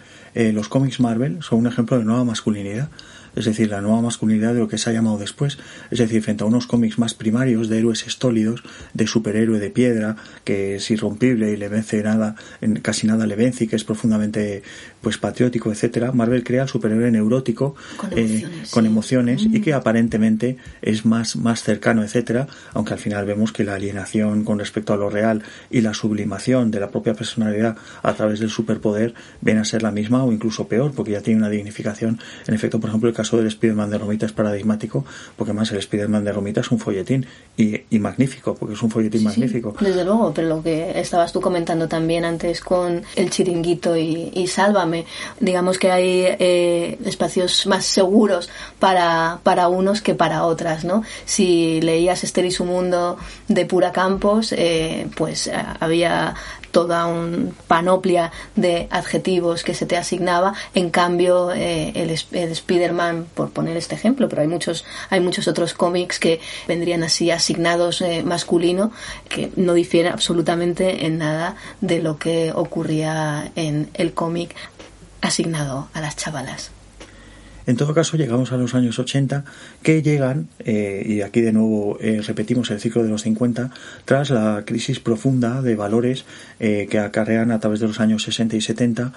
pues la contracultura, el Women's League, los movimientos por los derechos civiles, etcétera, Vietnam, la resaca de Vietnam, y, lo que, y lo que hunde todo, que es la crisis del 73, porque al final no vamos a engañarnos, lo que le interesa a la mayor parte de la gente es la economía, y al final la economía barre con todo. De hecho, si en los 80 hablamos de toda una revolución económica y social, esa llamada neoliberal, Margaret Thatcher, Ronald Reagan, ya hemos hablado todos de esto muchas veces, viene por una cima económica muy profunda y hay que entender que la hipertrofia eh, de los 80 en cuanto a las masculinidades que representan eh, Schwarzenegger, Stallone, Bruce Willis, etcétera, vuelve la camiseta. Vuelve la camiseta y la histeria. En esto es, eh, es maravilloso cuando hilas genealogía y te das cuenta de que, de que absolutamente todo vuelve en, en nuevos empaques y, y otros nombres, ¿no? Y, digamos que otros planteamientos, pero no, no especialmente, especialmente diferentes, ¿no? Y como bien comentabas, vuelve, vuelve la camiseta y vuelve la musculatura, aunque en esta ocasión que un poco más erotizada por los esteroides. Sí, hay que decirlo así de claramente, es decir, de Woody Allen pasamos a no Schwarzenegger, es absolutamente brutal para los imaginarios masculinos y también mucha gente se queda atrás, porque hay que decirlo que ahora ya porque son muy mayores, pero eh, lo que podíamos llamar el progre de los 70, amamantado por Woody Allen y los textos de Adorno y de Marcuse, etcétera, queda destartalado muy rápido. Y de hecho hay un gran resentimiento, esto yo sí lo viví en la adolescencia, hay un gran resentimiento del progre, de lo que se llamaba el progre de los 70, con lo que viene en los 80, porque es el fracaso de toda una forma de ideales y también de una forma de masculinidad que parecía que iba a ser la que, la que lo petase, por decirlo así, la instaurada y que sin embargo se lleva pronto un gran revolcón lo que hablamos, porque lo que lo peta en las pantallas es Stallone y Schwarzenegger. Aún así hay que decir que también ha sido bastante mal entendida esta, esta crispación, esta exacerbación del músculo, del esteroide, de la camiseta empapada en sudor y sangre, porque también responde a un tema que es muy claro y que reflejó de una manera quizá más dramática una película como El cazador de Michael Cimino. Y es el final de toda una eh, generación, de varias generaciones de hombres en los países desarrollados, porque cuando ocurre la crisis económica, lo que muere es el modelo industrial. Después Occidente se encamina a la llamada sociedad postindustrial. Y todo lo que son industrias pesadas, lo que es el blue collar, que se llama en Estados Unidos, es decir, el trabajador de uniforme azul, el trabajador de mono, el trabajador que hace tareas manuales, etcétera, se ve condenado a la extinción. Esto es un tema que hay toda una forma, hay una forma de masculinidad tradicional que luego veremos cómo se recupera a partir de cierto punto, pero esa masculinidad directamente pasa de moda. Lo que se lleva es la sofisticación aparente desde Miami Vice a Gordon Gecko de un tipo de hombre eh, que está basado en una economía especulativa, una serie de valores ligados a la ropa, a los objetos de lujo, etcétera, y la masculinidad más primaria, la que representa, por ejemplo, un Bruce Willis o un Stallone, que Stallone nos olvidamos a veces que Stallone viene de la procedencia del Hell's Kitchen de la Italia, de la comunidad italiana de Nueva York, y que es un currante, es una persona que surge de la nada, por decirlo así, y un hombre que se hace a sí mismo, y Rocky, por decirlo así, es la historia de Stallone. Pues esta masculinidad exacerbada de los 80, en realidad es casi un grito antes de su desaparición. Eh, el tema de todas estas transformaciones que vemos, por ejemplo, en el cine de John Carpenter, una película como La Cosa, que habíamos citado, de hombres que son literalmente viscerados, el tema de las películas de Paul Verhoeven, y más en concreto Robocop, por ejemplo, o las películas de David Cronenberg, que apelan directamente a una nueva carne, superación de la pasada, se ceban en una masculinidad que ya no tiene sentido y que grita un poco, como aquella de los 50 eh, que habíamos comentado, intenta gritar, estoy aquí, quiero hacerme oír, aunque cada cada vez a menos gente le interesa lo que tengo que decir y ha quedado un poco el autoparódico. Frente a esta crispación extrema, eh, bueno, también detectamos un cambio de sensibilidad, por ejemplo, en James Cameron, ¿no? En las películas como Terminator, Aliens, donde eh, digamos que el héroe está más que nada como para pasar el testigo, ¿no? Y ella es quien eh, lleva eh, la batuta, ¿no? Quien está planteando la acción. Es, ella es la mujer o la persona de, de, acción. También en ese sentido, Catherine Bigelow en sus primeras películas vemos cómo plantea una deconstrucción de la masculinidad, la pone, la pone en, en jaque y juega con, con esta idea que es muy muy, interesante y muy estimulante. Y en este cambio de sensibilidades también podríamos aquí recoger la última mutación, aquí cabría ver, de James Bond. Estamos hablando de Timothy Dalton, pero desde luego con Pierce Brosnan en los 90, que eh, bueno encarna esta última, eh, última hasta los 90 eh, representación del que fue por Sean Connery podríamos leerlo como el, el héroe el héroe pétreo esa parodia que de ese mismo héroe que representa Roger Moore el, hombre tecnológico y sofisticado eh, acuñó el propio Hugh Hefner en Playboy sí hay que pensar que si James Bond es famoso hoy en día no nos podemos hacer una idea de lo que fue en su momento el fenómeno de James Bond. Ha sido posiblemente uno de los fenómenos populares más, más brutales de la historia del cine y muy determinante de lo que estaba comentando Elisa. En Bond se encarna eh, la frialdad ejecutora propia del ejecutivo de los 60, eh, una mentalidad más de autómata que de ser humano, eh, se encarna la pasión por el, por el fetiche tecnológico, encarna la figura del playboy literalmente, que se acuesta con todas las mujeres que desea en, localizaciones exóticas, etcétera. Bond es un arquetipo también, y en este aspecto bastante pétreo, que ha sobrevivido a todas sus transformaciones para ser el mismo. En cierto modo es un buen ejemplo de la paradoja que hemos tratado de transmitir a veces en este programa, que es si de verdad las diversas facetas de lo masculino y las, las mutaciones de lo masculino en la cultura popular a lo largo del tiempo, si de verdad cambian algo sustancialmente o no. Porque cabría pensar si realmente hay una gran diferencia, por ejemplo, entre el Sin Connery de las primeras películas de James Bond, eh, con ese cinismo, ese aire gélido, esa frialdad, y por ejemplo, el, el último, la última encarnación. Daniel Craig, Ultimate James Bond, ¿no? O que también, es, eh, como se le conoce eh, de una manera bastante popular en foros, como el modelo de encofrador eh, de la Europa del Este, ¿no? con esa salida, por cierto, en un sentido de objetualización brutal, en, eh, en una jovencita que, digamos, eh, emula a Ursula Andrews saliendo, saliendo de la, del mar con un bañador eh, especialmente, especialmente ajustado. En cualquier caso, llegamos a los 90, la hipertrofia muscular de la que estábamos comentando, que ya tenía mucho de paródico, cae en lo autoparódico. Los 90 eh, es una época que está caracterizada, sobre todo en el cine popular, por, la, por llevar al paroxismo antes de la desaparición muchos factores de los 80 y es una época que hay que entender en buena parte del cine popular como una época de parodia, de manierismo, a partir de lo que se había logrado en los 80 y se produce también el fenómeno del auge del porno Y en el porno nos interesa mucho destacar el porno gay el porno gay eh, que ha tenido una influencia bastante grande posteriormente en lo que es la representación de lo masculino, desde el tema de determinadas maneras de eyaculación, desde el tema de la depilación, desde el tema de la, de la musculación excesiva, etcétera. Sí, podríamos decir que el propio lenguaje de la pornografía parte de ahí, sería el código fuente. Gran parte del código fuente del porno emana del porno gay de los 70. Y luego eso ha llevado a muchos temas de costumbres, incluso de forma física con el tiempo de los hombres, del cuidado personal, eh, no provienen de una heterosexualidad que en realidad eh, no tenía muchas ganas de cambiar y que ha sido muy perezosa en sus cambios, sino de esa presión un poco de la apertura de lo gay, de, la mayor libertad para la representación de lo gay y de la mayor eh, presión de lo queer en la esfera social y cultural que ha traído estos aspectos tan enriquecedores y tan paradójicos. hay una figura que es muy interesante en el porno gay, que es el llamado gay for pay, es decir, gay porque me pagan, que es el actor, el actor heterosexual de pornografía que cuando le pagan acepta también salir en películas gays. Esto produce un efecto muy interesante eh, en la imagen pornográfica, que es el tema de un juego de sumisiones y, de él mismo, de ese actor heterosexual, en una ficción gay y de los demás gays de la ficción, al que en el fondo el espectador sabe que es heterosexual. Esto crea un morbo muy curioso, un juego muy interesante con la representación de lo masculino, que también no ha sido suficientemente explorado en otros ámbitos. Es decir, el, el porno, de nuevo, como ya hemos comentado en algunas otras ocasiones,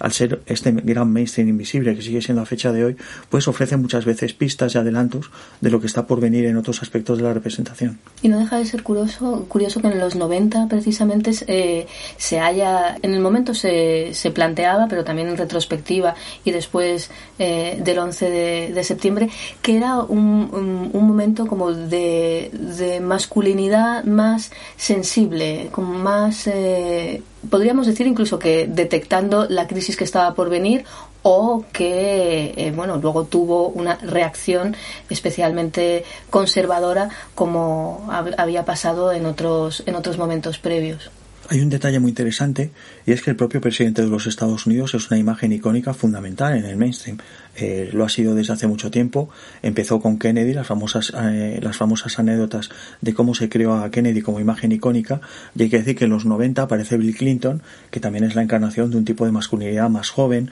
más aparentemente abierta, la que habían encarnado, por ejemplo, Ronald Reagan, que a todo esto era actor, pero un actor con una, con una figura muy pétrea, incluso a pesar de su carisma personal hablando un poco aburrida, y sobre todo George Bush padre, que no tenía ningún carisma, pues Bill Clinton trajo otra forma de masculinidad, insisto, aparentemente más libre, porque el escándalo Mónica Lewinsky demostró que no era una forma más de sofisticación de lo mismo, que es que al final era el señor de Playboy, que su secretaria lo usaba para otros ámbitos que no tenían nada que ver con el trabajo. Entonces, en esta época, efectivamente, como dice Elisa, pues frente al tema de la, eh, de la el, exceso de masculinidad llevado a otros ámbitos, por ejemplo el porno gay, pues tenemos el tema de una nueva forma de masculinidad suave, light, eh, que encarna, por ejemplo, Leonardo DiCaprio en Titanic o que encarnan los chicos de Friends, estos chicos más titubeantes, uno es tonto, el otro es un cínico, el otro es así un poco tontucio, este tipo de masculinidad también, que tampoco sabemos si rompe demasiado con estereotipos, pero hay que decirlo, aunque Friends ahora está en la picota por algunos sectores, por el tema de que todos eran blancos y todo esto, en la época Friends sí constituye una forma, insisto, no sé si más aparente de real, de ruptura también de muchos, de muchos roles asociados tradicionalmente a lo masculino roles que contrastan además con la vuelta de la camiseta, otra vez, no tanto como la camiseta de antaño, pero sí la camisa de cuadros y unos Bruce Willis y compañía, como podemos ver en películas como Armageddon, ¿no? Eh, que podría leerse, se ha leído de esa manera, eh, como una reacción al posfeminismo, ¿no? esta idea, de, esta vuelta del hombre de verdad eh, y que también tenía que ver con bueno eh, esa representación en comedias románticas en las cuales eh, todas esas tensiones que tenía la protagonista con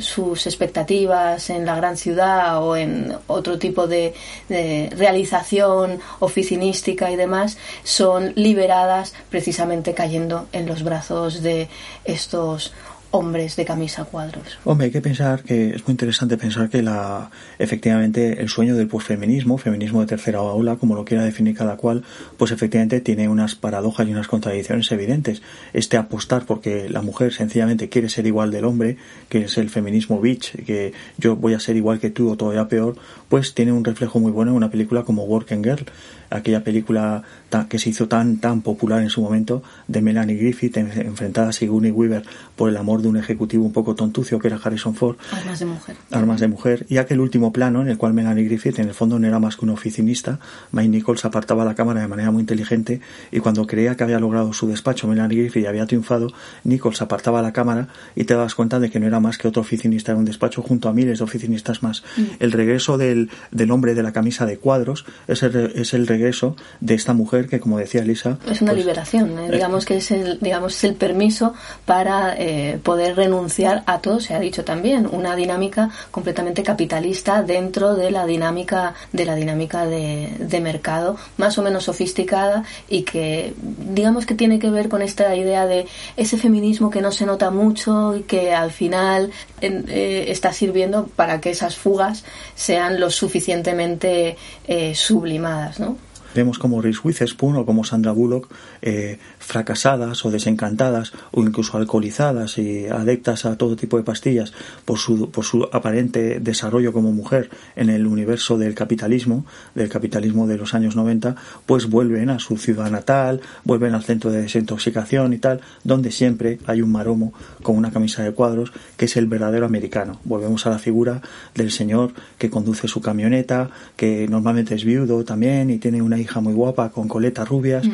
y que por supuesto, sabe hacer todo lo que no saben hacer todos los hombres yuppies que había dejado atrás Sandra Bullock, que es eh, desde arreglar el coche hasta abrir el granero y tener un inmenso caudal de herramientas eh, que emplea para hacer su propio bricolaje, que es este universo maravilloso que hablaremos ahora también de la bricomanía masculina, y donde volvemos a la figura que comentaba Elisa, también se empotra a Reese Witherspoon y a Sandra Bullock en nombre de un regreso a las raíces, a lo masculino.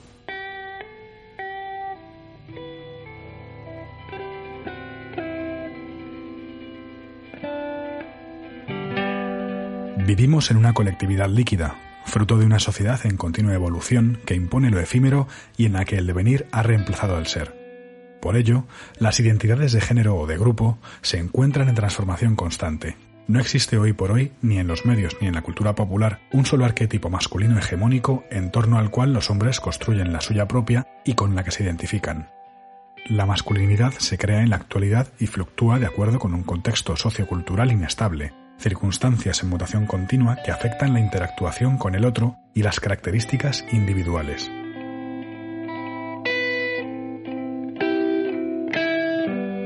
Aurora Daniel Villa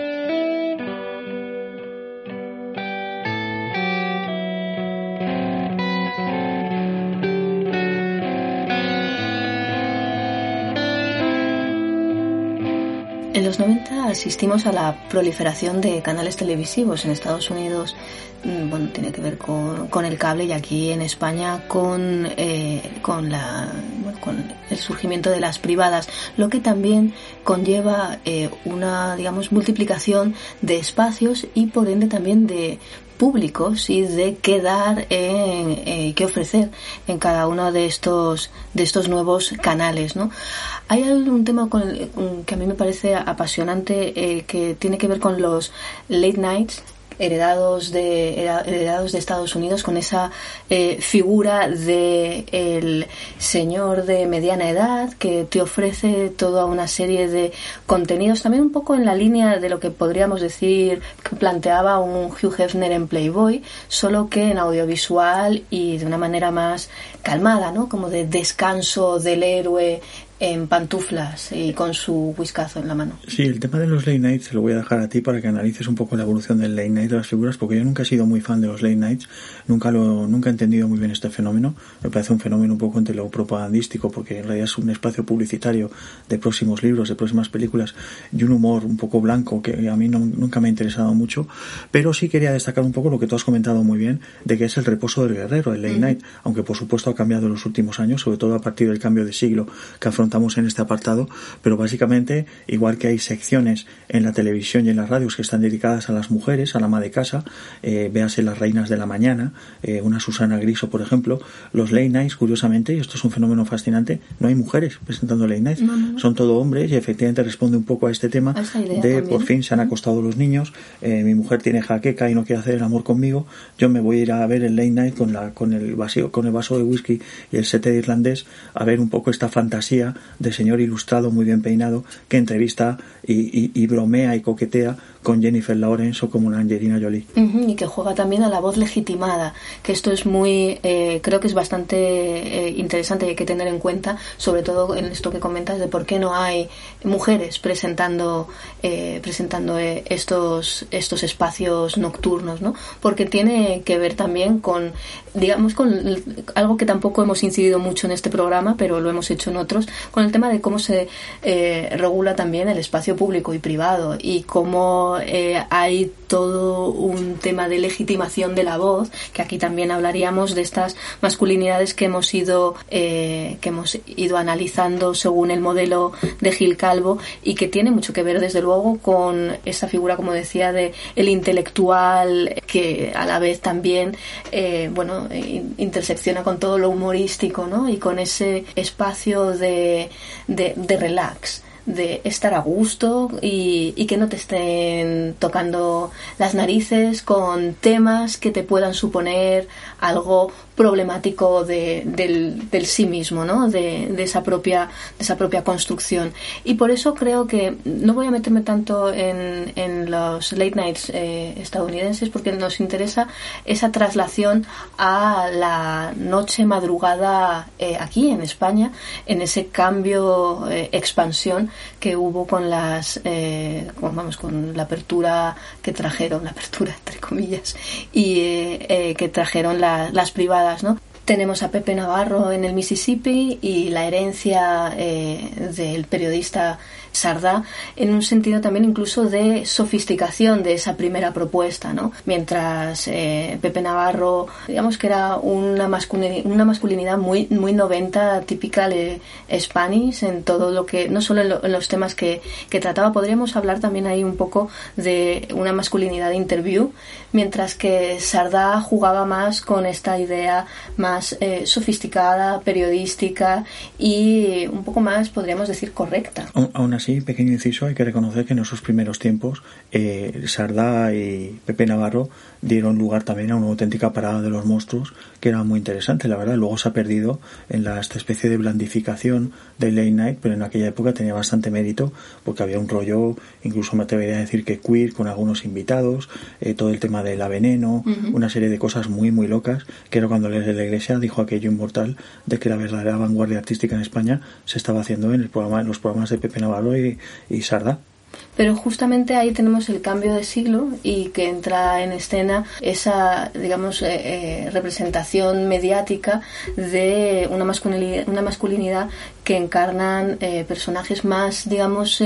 anodinos, podríamos decir, correctos, como es Manuel, Manuel Fuentes y más adelante aquí entra todo el tema del de, humor y, y, también incluso del el giro político que, que tuvieron estos programas como Buena Fuente y la última y la última evolución que es el propio Broncano, ¿no? que además también trabaja con, con los temas meta, eh, meta del propio programa, porque ya sabemos cómo eh, se llevan a cabo todos ellos. Se siguen, siguen también, por ejemplo, Buenafuente tiene su propio espacio en un, en un canal ligado a una empresa telefónica, eh, y también Broncano, por cierto. Pero lo que plantea Broncano también, humor mediante, es esta nueva generación más concienciada en un sentido también de equilibrar lo políticamente correcto con el tema de barco de colegas, que a mí me parece bastante, bastante sintomático también del, del que todo cambie para que todo siga igual. Sí, eso me parece muy interesante porque en, línea con la cita de Aurora Daniel con la que,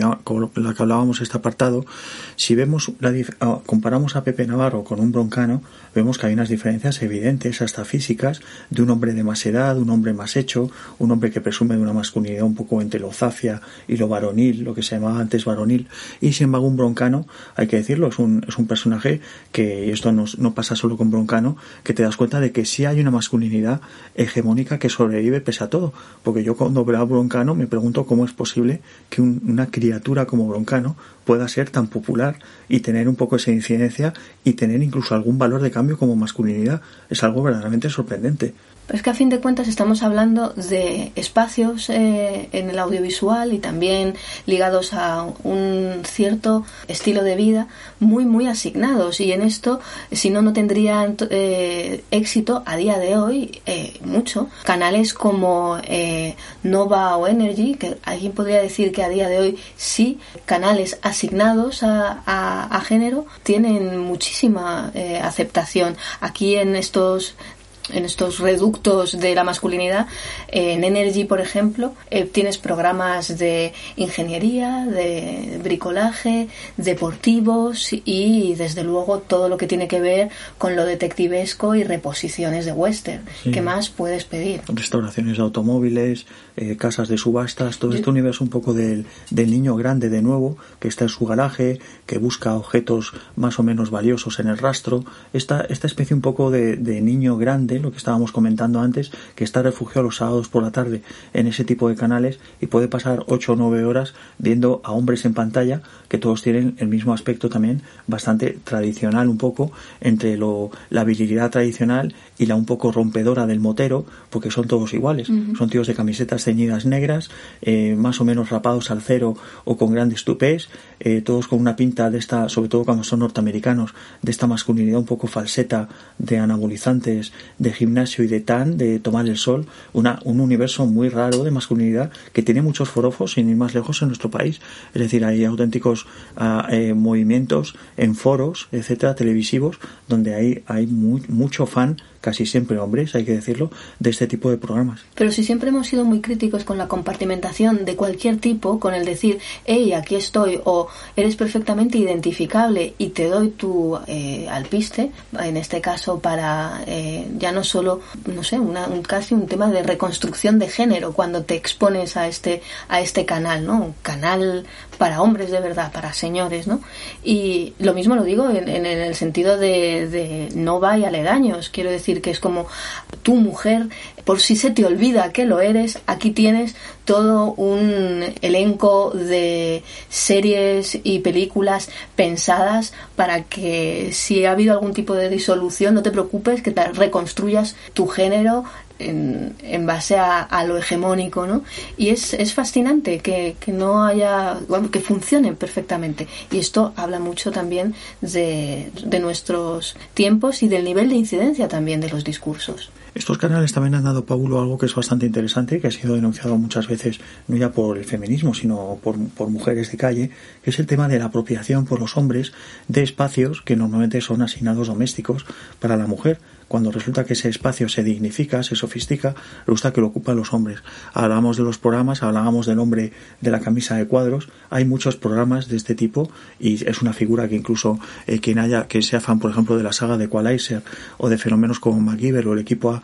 lo reconocerá rápidamente, que es este hombre que con un chicle y una goma te construye un artefacto nuclear, pues este serie, esta serie de, de características del hombre que vale para todo, etcétera, sustituye un poco el espacio natural de que la mujer si pasa todo el día en casa, luego resulta que cuando se rompe la conducción es absolutamente incapaz de arreglarla y tiene que venir el especialista, el hombre, un algo especialmente sangrante, un talante especialmente sangrante con la usurpación de, otro ámbito tan básico como la cocina. Es que pasamos de bricomanía a la extensión del garaje a la cocina. Es algo que me parece alucinante y lo habíamos, eh, lo habíamos eh, titulado Maromo en la cocina, cosa que me parece fascinante porque también eh, tiene que ver con esa objetualización, incluso en lo publicitario, de no te preocupes, yo te salvo la vida y ya de paso después empotramiento contra la nevera, ¿no? Sí, estos anuncios tan sutiles, de, del granjero amable que colecciona, que, recolecta espárragos. o que pasaba por allí.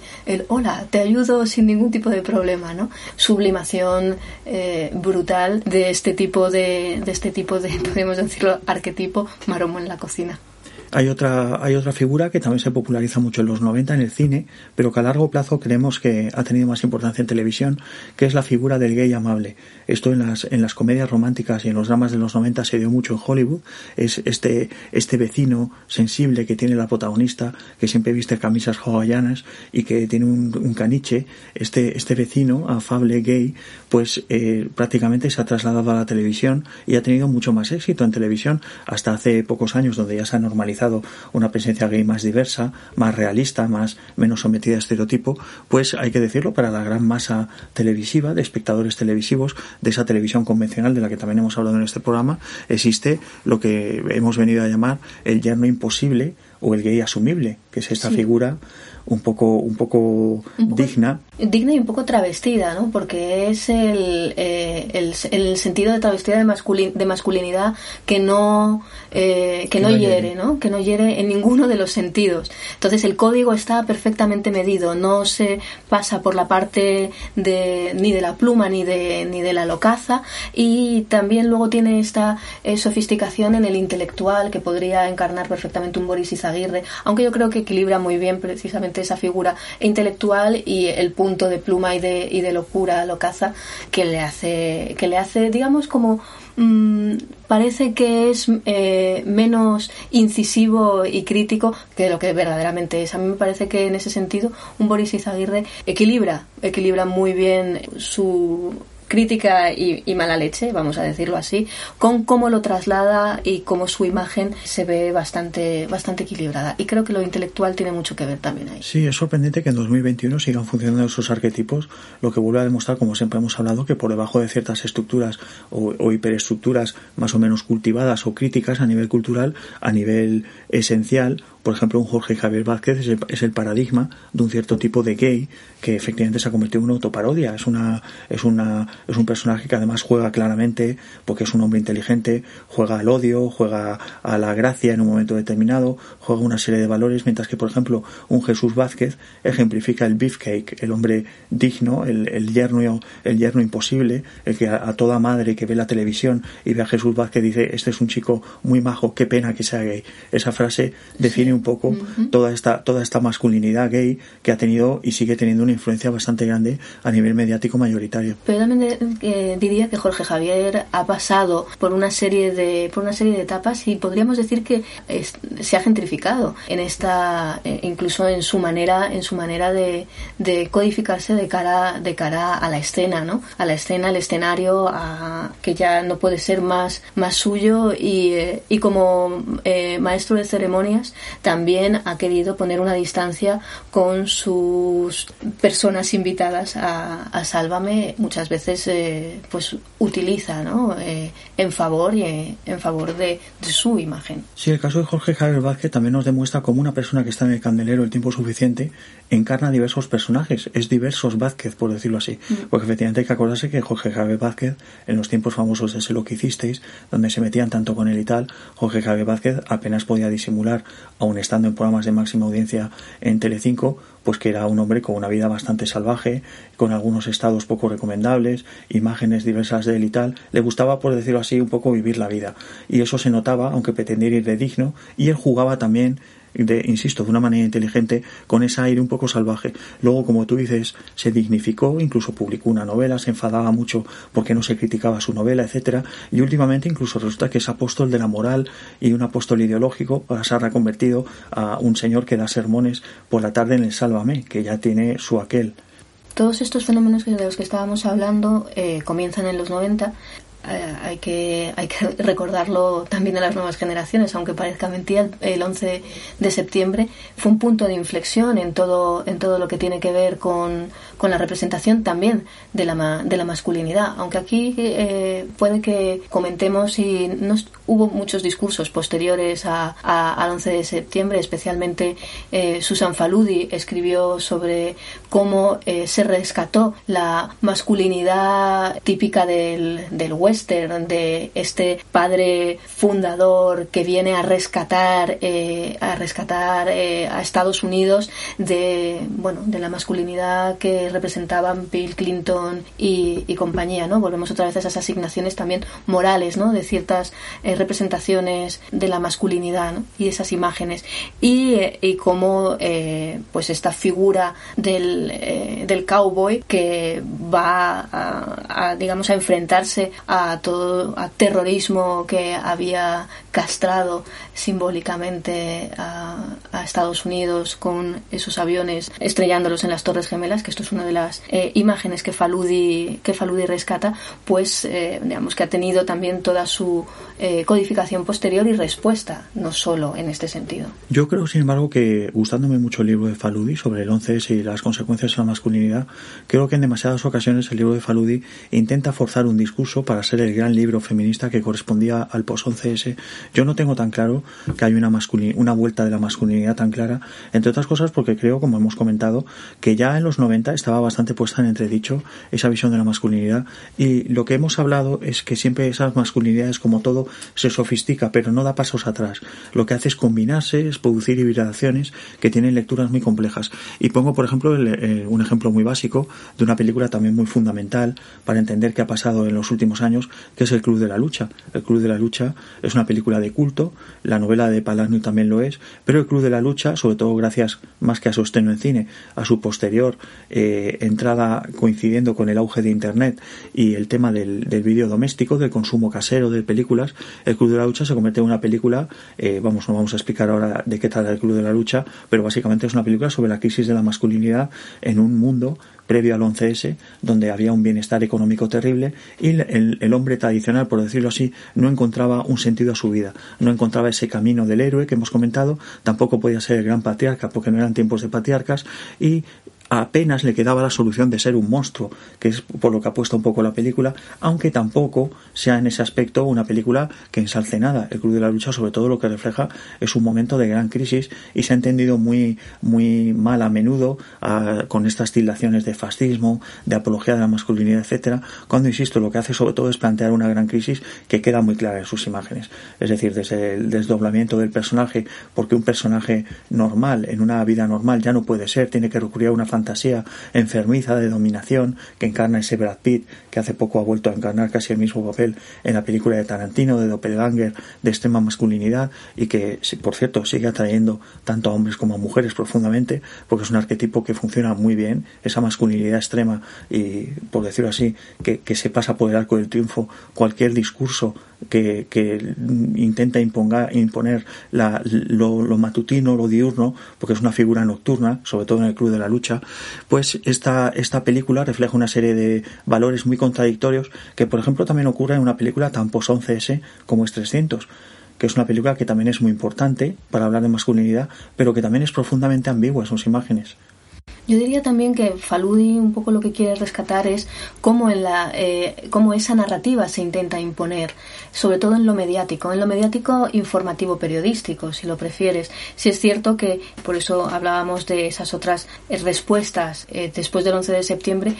ahí hay otras, otras maneras de enfrentarse también a estas tensiones, a esta castración simbólica y no tanto, porque a fin de cuentas también estamos hablando de toda una codificación bélica que tiene que, que tiene que ver, está tremendamente relacionada con todo el escenario político, económico y de guerra. A fin de cuentas, volvemos una vez más a, aunque no es eh, técnicamente una crisis económica o una guerra como las habíamos leído eh, en anteriores ocasiones, sí es cierto que lo que conlleva es una reacción muy, muy parecida, ¿no? Eh, es, ese poner en crisis, algo que estoy de acuerdo en que ya estaba en crisis. También es cierto que había unas representaciones milenaristas bastante críticas con, con todo lo que estaba ya sucediendo, ¿no? Volvemos otra vez a que puede que estuvieran detectando ese cambio. Lo que pasa es que no era ese apocalipsis, ese despertar no era, eh, no era el que desde luego esperábamos. A todo esto llega Internet, como hemos comentado, y se produce eh, unas dinámicas que son muy importantes antes de que venga el Internet 2.0 de las redes sociales, y es la dinámica del foro, que sigue viva a fecha de hoy. Eh, ahí está el ejemplo de Foro Coches, por ejemplo, y que también a menudo es tildado de un ambiente más o menos misógino, que lo es en gran medida, etcétera, pero también es un ambiente como pasa con el Club de la Lucha, que está sometido a grandes tensiones. Eh, foro Coches es un foro, aparte de muy divertido, es un foro que tiene miles y miles de usuarios y muchos de ellos son mujeres, mucho más de lo que podía parecer en un principio. Y como decía, es, un, es una reproduce en 2021 una dinámica que antes era mucho más general, que era la dinámica del foro, donde la gente se expresaba con bastante libertad apelando al anonimato, que es lo que han venido a cambiar las redes sociales con el concepto de identidad y de señalamiento de uno mismo frente al otro en la opinión pública sin embargo, lo que traían los foros eh, clásicos de Internet era este anonimato en el cual, y esto Elisa y yo lo hemos experimentado por separado antes de conocernos, jugando a ser chico, jugando a ser chico, para ver qué reacciones se despertaban y se producían fenómenos muy curiosos. Muy, muy curiosos, porque aquí el tema del, del, del nickname, de tener un seudónimo, es que también tenías una personalidad dentro del mundo, dentro del mundo de Internet. No es que jugaras solamente desde el anonimato en un sentido de que eres anónimo y punto, sino que había una o varias personalidades que podías encarnar. Y es muy interesante cómo el tema de la dinámica de foro eh, reproduce eh, también las cuestiones de legitimación de la voz. Entonces es interesante también eh, llevar una u otra máscara para experimentar cómo, cómo, se, cómo se suceden una serie de dinámicas que tienen que ver con la legitimación de la voz y el poder en la esfera, en la esfera pública. Sin ir más lejos, no es lo mismo ser un nombre reconocible que un nombre anónimo, diciendo exactamente lo mismo. Y esto, por ejemplo, a mí, me ha, a mí me ha pasado en varias dinámicas de foro, que no era lo mismo ser, no sé, luz nocturna y hablar de determinados temas de TVOs que ser yo, Elisa eh, ya dentro de lo que podía eh, leerse como voz legitimada, más o menos, en ciertos ámbitos, ¿no? Y entonces, incluso hubo en alguna ocasión que Elisa McCausland salvó a eh, mi seudónimo de otra serie de críticas de,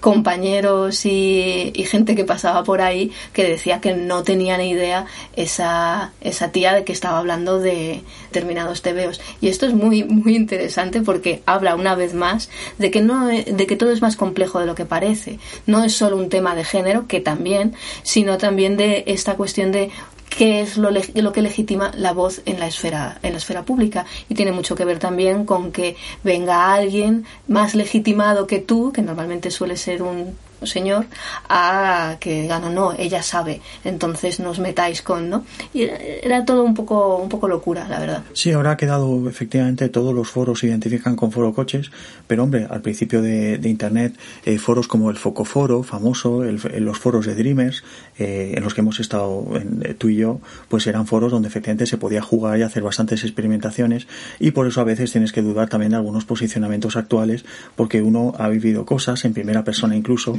bajo estos camuflajes que tú comentas, etcétera. Y claro, ahora te sorprenden algunas cosas, que es lo que hemos hablado, las supuestas sofisticaciones, etcétera, que a veces son creíbles, a veces no lo son tanto, y a veces pues produce unas paradojas muy grandes. En cualquier caso, Forocoches es recomendable, por, hablamos de Forocoches, podemos hablar también de burbuja.info, pero Forocoches es, es mucho más mediático, tiene un poder mucho más mediático, por lo que insisto, porque basta entrar en los hilos principales, no hace falta ni tener una cuenta en Forocoches, para darse cuenta de la, de la crisis y la crispación que supone ser hombre para algunos en el año 2021. Es decir, la calvicie eh, por mucho que nos podamos reír, la calvicie es un drama terrible que se vive en forocoches todos los días con el famoso tema de irse a Turquía por 3.000 euros para que te pongan pelo, si Rafa Nadal o Paco Bullos han puesto pelo. Este, este tipo de obsesiones que nos pueden parecer ridículas son la salsa, el día a día de forocoches. El tema de cuánto dinero ganas, porque si no tienes un sueldo, lo que ellos llaman focoforero o forocochero, eres un fracasado. El tema, por ejemplo, de las, de las dinámicas con las mujeres, porque además es un gran consultorio sentimental, de nuevo, bajo una apariencia de foro dedicado al automóvil y dedicado a la masculinidad masculinidad lo que hay es un lloro continuo de corte sentimental. Mm. Es decir, es muy curioso todo este asomarse a estos mundos donde ves que para muchos hombres siguen siendo muy importantes cosas que podías dar por hecho que no tienen tanta importancia o incluso que no son dignas de comentar a estas alturas. Por ejemplo, desventuras sentimentales contadas prácticamente con un tono que nos remite a Elena Francis de los mm. años 50. Yo diría incluso más que eh, si 50 sombras de Grey fue ese auténtico acontecimiento en la cultura en la cultura pop que a su vez era una manera de detectar una serie de, de ansiedades y de, problemáticas dentro de la heterosexualidad de, una, de varias generaciones de mujeres en un momento especialmente crítico eh, en, la, en la historia global de Occidente. Eh, es muy interesante también en este sentido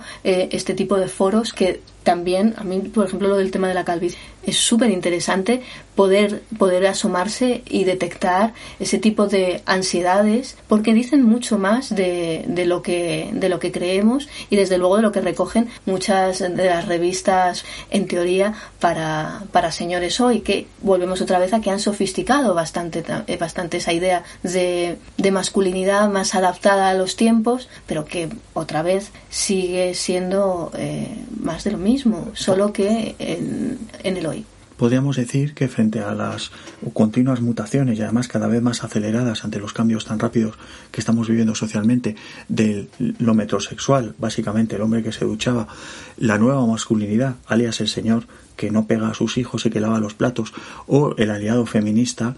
sobre todo de corte intelectual, que es el señor que directamente se ha rogado una serie de discursos para vender sus libros eh, aprovechando la ola feminista, Foro Coche nos remite a la masculinidad de toda la vida, la masculinidad rancia, más básica, efectivamente, del hombre que empieza por ser héroe, es decir, que triunfa en las discotecas por la noche, el señor que es patriarca, es decir, que ya está instalado con sus hijos orgullosamente en un barrio residencial, y el señor malote, que es el señor que se compra, eh, discute seriamente si es mejor un BMW o un Audi para recorrer a 200 kilómetros por hora las autopistas para llegarse a la ruta del bacalao que sea ahora la que sea. Yo te diría más, en esa idea de, del padre, del patriarca, también pues podemos detectar todas esas frustraciones, incluso el hecho mismo de que no se quiera o no se ni siquiera interese eh, esa, esa cuestión, pero cómo va a ser eso leído. También el, el tema incluso de el intelectual o, el, o el hombre que sabe de todo, que a lo mejor no quiere saber de todo, que quiere estar más eh, pensando eh,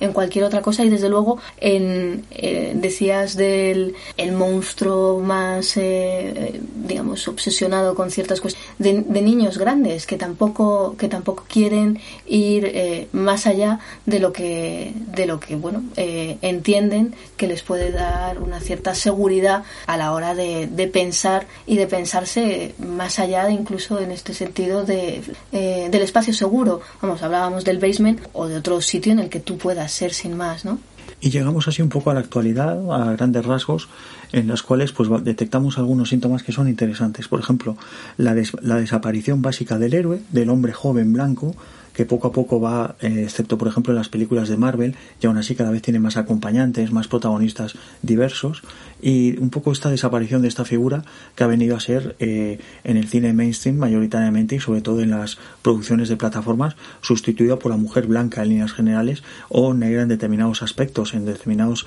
apartados o sectores de público, pero lo que hay sobre todo es un nuevo tipo de villano y es curioso porque este tipo de villano encarna algunas características de lo que estábamos hablando que hasta ahora eran consideradas virtudes, por ejemplo la del patriarca, y es el hombre blanco de mediana edad o avanzada edad, que tiene que ver también mucho en los últimos años con la figura de Donald Trump, este monstruo mitológico sobre el que algún día habrá que escribir, porque ha encarnado quizá el canto del cisne de una masculinidad tradicional revertida en monstruo, ya no es el patriarca honorable, sino lo que esconde el patriarca honorable en el armario, por decirlo de alguna manera, es el monstruo indisimulado, el oso de la fábula, el, el ogro, y como esta figura, pues, aunque estos días precisamente mientras hablábamos ha vuelto a resurgir de sus cenizas para decir otras historias nuevas, pues que encarna un modelo que ya está absolutamente superado, ya no es válido.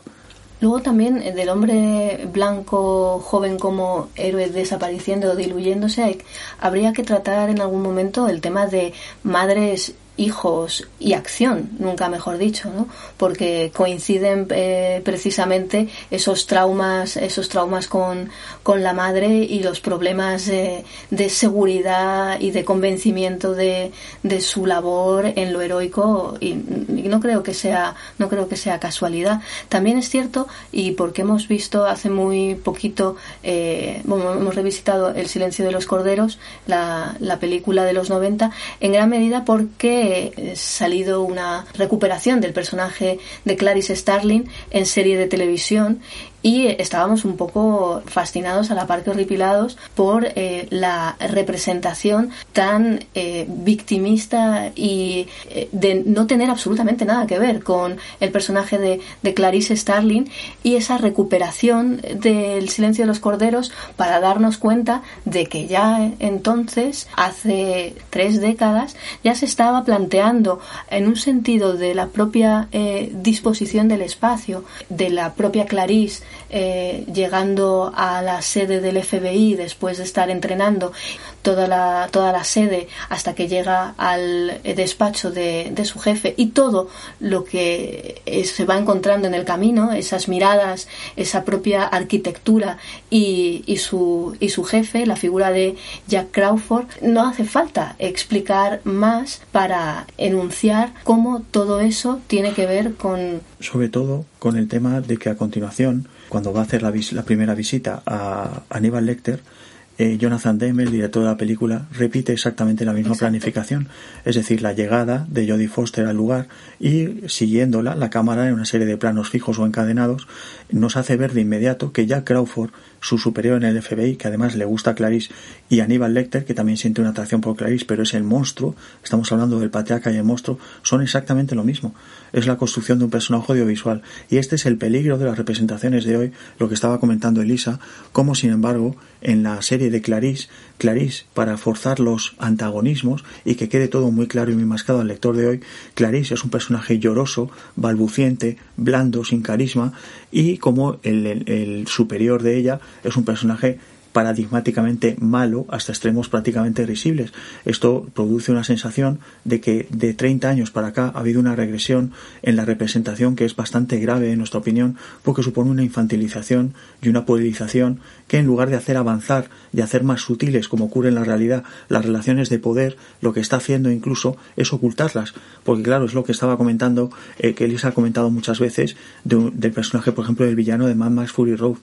es tan obvio, es tan malo, es tan villano, que cómo no te vas a poner en contra de eso. Sin embargo, cuando ves a Jack Crawford en El silencio de los corderos, muy sutilmente se te está diciendo que ese personaje también es tóxico, absolutamente tóxico, pero deja que el espectador o la espectadora tome sus propias conclusiones. Lo que ocurre es que en esa ambigüedad también hay una fascinación y un atractivo. Lo estereotípicamente subrayado resta complejidad precisamente, eh, precisamente por eso mismo, porque es, es, tan claro y tan nítido cómo no vas a odiarlo, cómo no va a ser el, el villano si nos dicen, eh, o sea, hay señales por todos lados. Mientras que, pues como tú bien has dicho, tanto Jack Crawford como Aníbal Lecter, eh, de una u otra manera, son bastante atractivos. Y claro, en ese, eh, en ese poder de fascinación radica su poder. Y aquí es donde volvemos, como habíamos citado antes, que habíamos detectado el arquetipo, donde surgen los padres-hijas acción, hay que tener muy en cuenta eh, en los 50 y 60, pero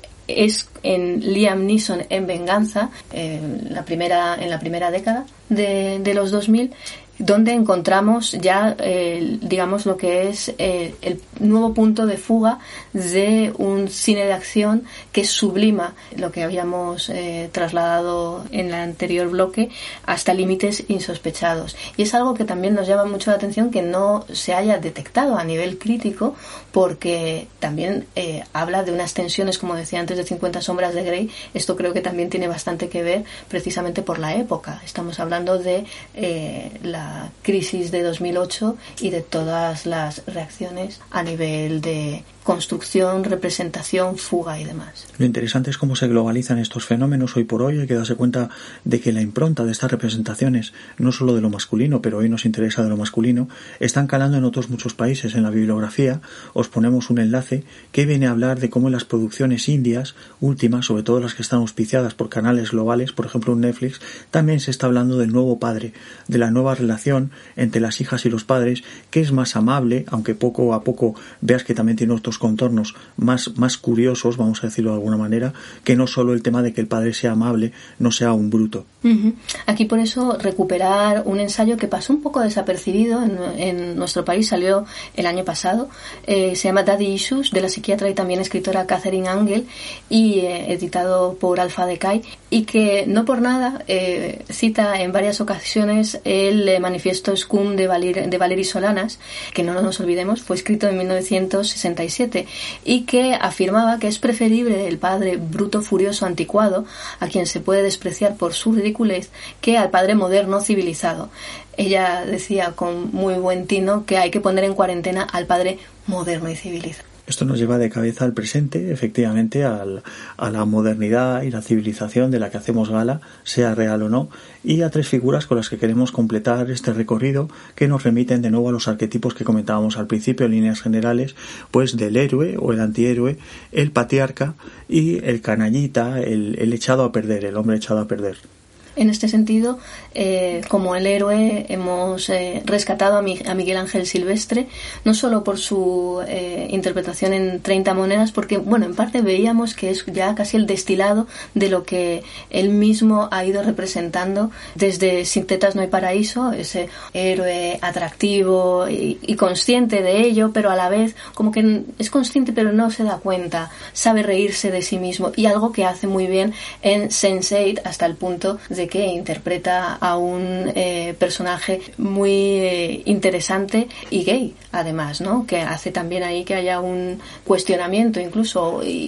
o, tampoco un cuestionamiento ligero de su propia imagen de sex symbol, ¿no? Luego tenemos la figura del patriarca, que ha encarnado en estos tiempos de pandemia, sin duda, Fernando Simón, esta figura un poco de patriarca, signo de los tiempos, que es un patriarca que no es severo, que es blando, que es relativista, eh, que sabe ponerse en el lugar de todo el mundo y que quizá a la larga hay que demostrar, hay que decirlo, pues ha demostrado ser un, fracaso realmente a la hora de la verdad, ha perdido muchísimo predicamento, como es lógico, porque bajo esa fachada de, de padre que lo sabe todo y que te va a proteger, pues hay una persona que ha cometido innumerables errores de juicio y ha sido bastante, bastante erróneo en muchas de sus apreciaciones con las consecuencias correspondientes. Sí, pero en eso también estaba el personaje de, el personaje en un sentido mediático de Fernando Simón también está bastante blindado precisamente por esa evolución de el, del patriarca comprensivo. No estamos hablando del padre crítico sino y, y, furioso, sino del comprensivo y del que se equivoca hasta y bueno y que además es feminista hasta que eh, bueno tiene algún que otro desliz como le ocurrió con el tema de, del chiste de las enfermeras. Sí, aquí tiene gracia porque efectivamente una persona que es,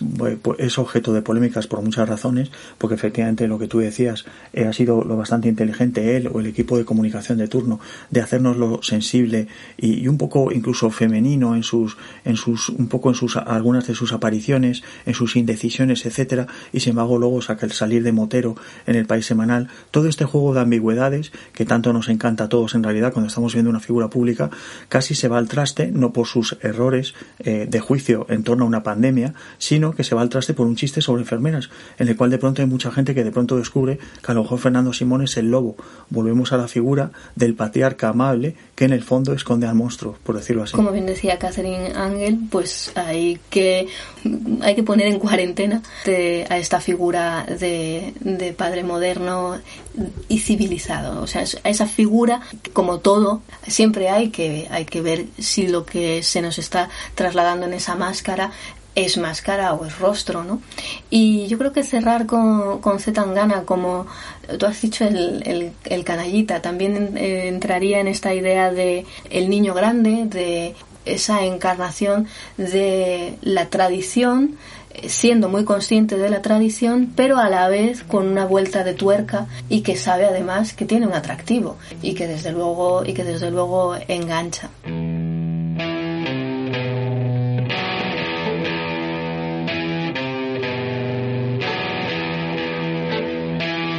Habéis escuchado la vigésimo novena entrega de Trincheras de la Cultura Pop, podcast de Consoni comandado por Diego Salgado y Elisa Macauslan, un programa que hemos dedicado a las representaciones de la masculinidad por cuanto su análisis nos brinda pistas sobre muchos sentidos profundos de la cultura popular y campos de investigación muy fructíferos para el feminismo. Como sabéis, podéis encontrar este y los restantes podcasts del programa en la web de Consoni www.consoni.org, así como en iVoox y Spotify. También podéis informaros sobre el podcast y otras muchas iniciativas de Consoni en sus redes sociales, principalmente Twitter, Facebook e Instagram. ¿Y qué es Consoni? Consoni es una productora de arte contemporáneo y una editorial especializada en el ámbito de la crítica cultural localizada en Bilbao desde 1996 y con cuarto de siglo de experiencia. Trincheras de la cultura pop es uno de los diversos formatos que exploran desde Consoni el ejercicio de la crítica en la actualidad. Para saber más, repetimos todo en www.consoni.org.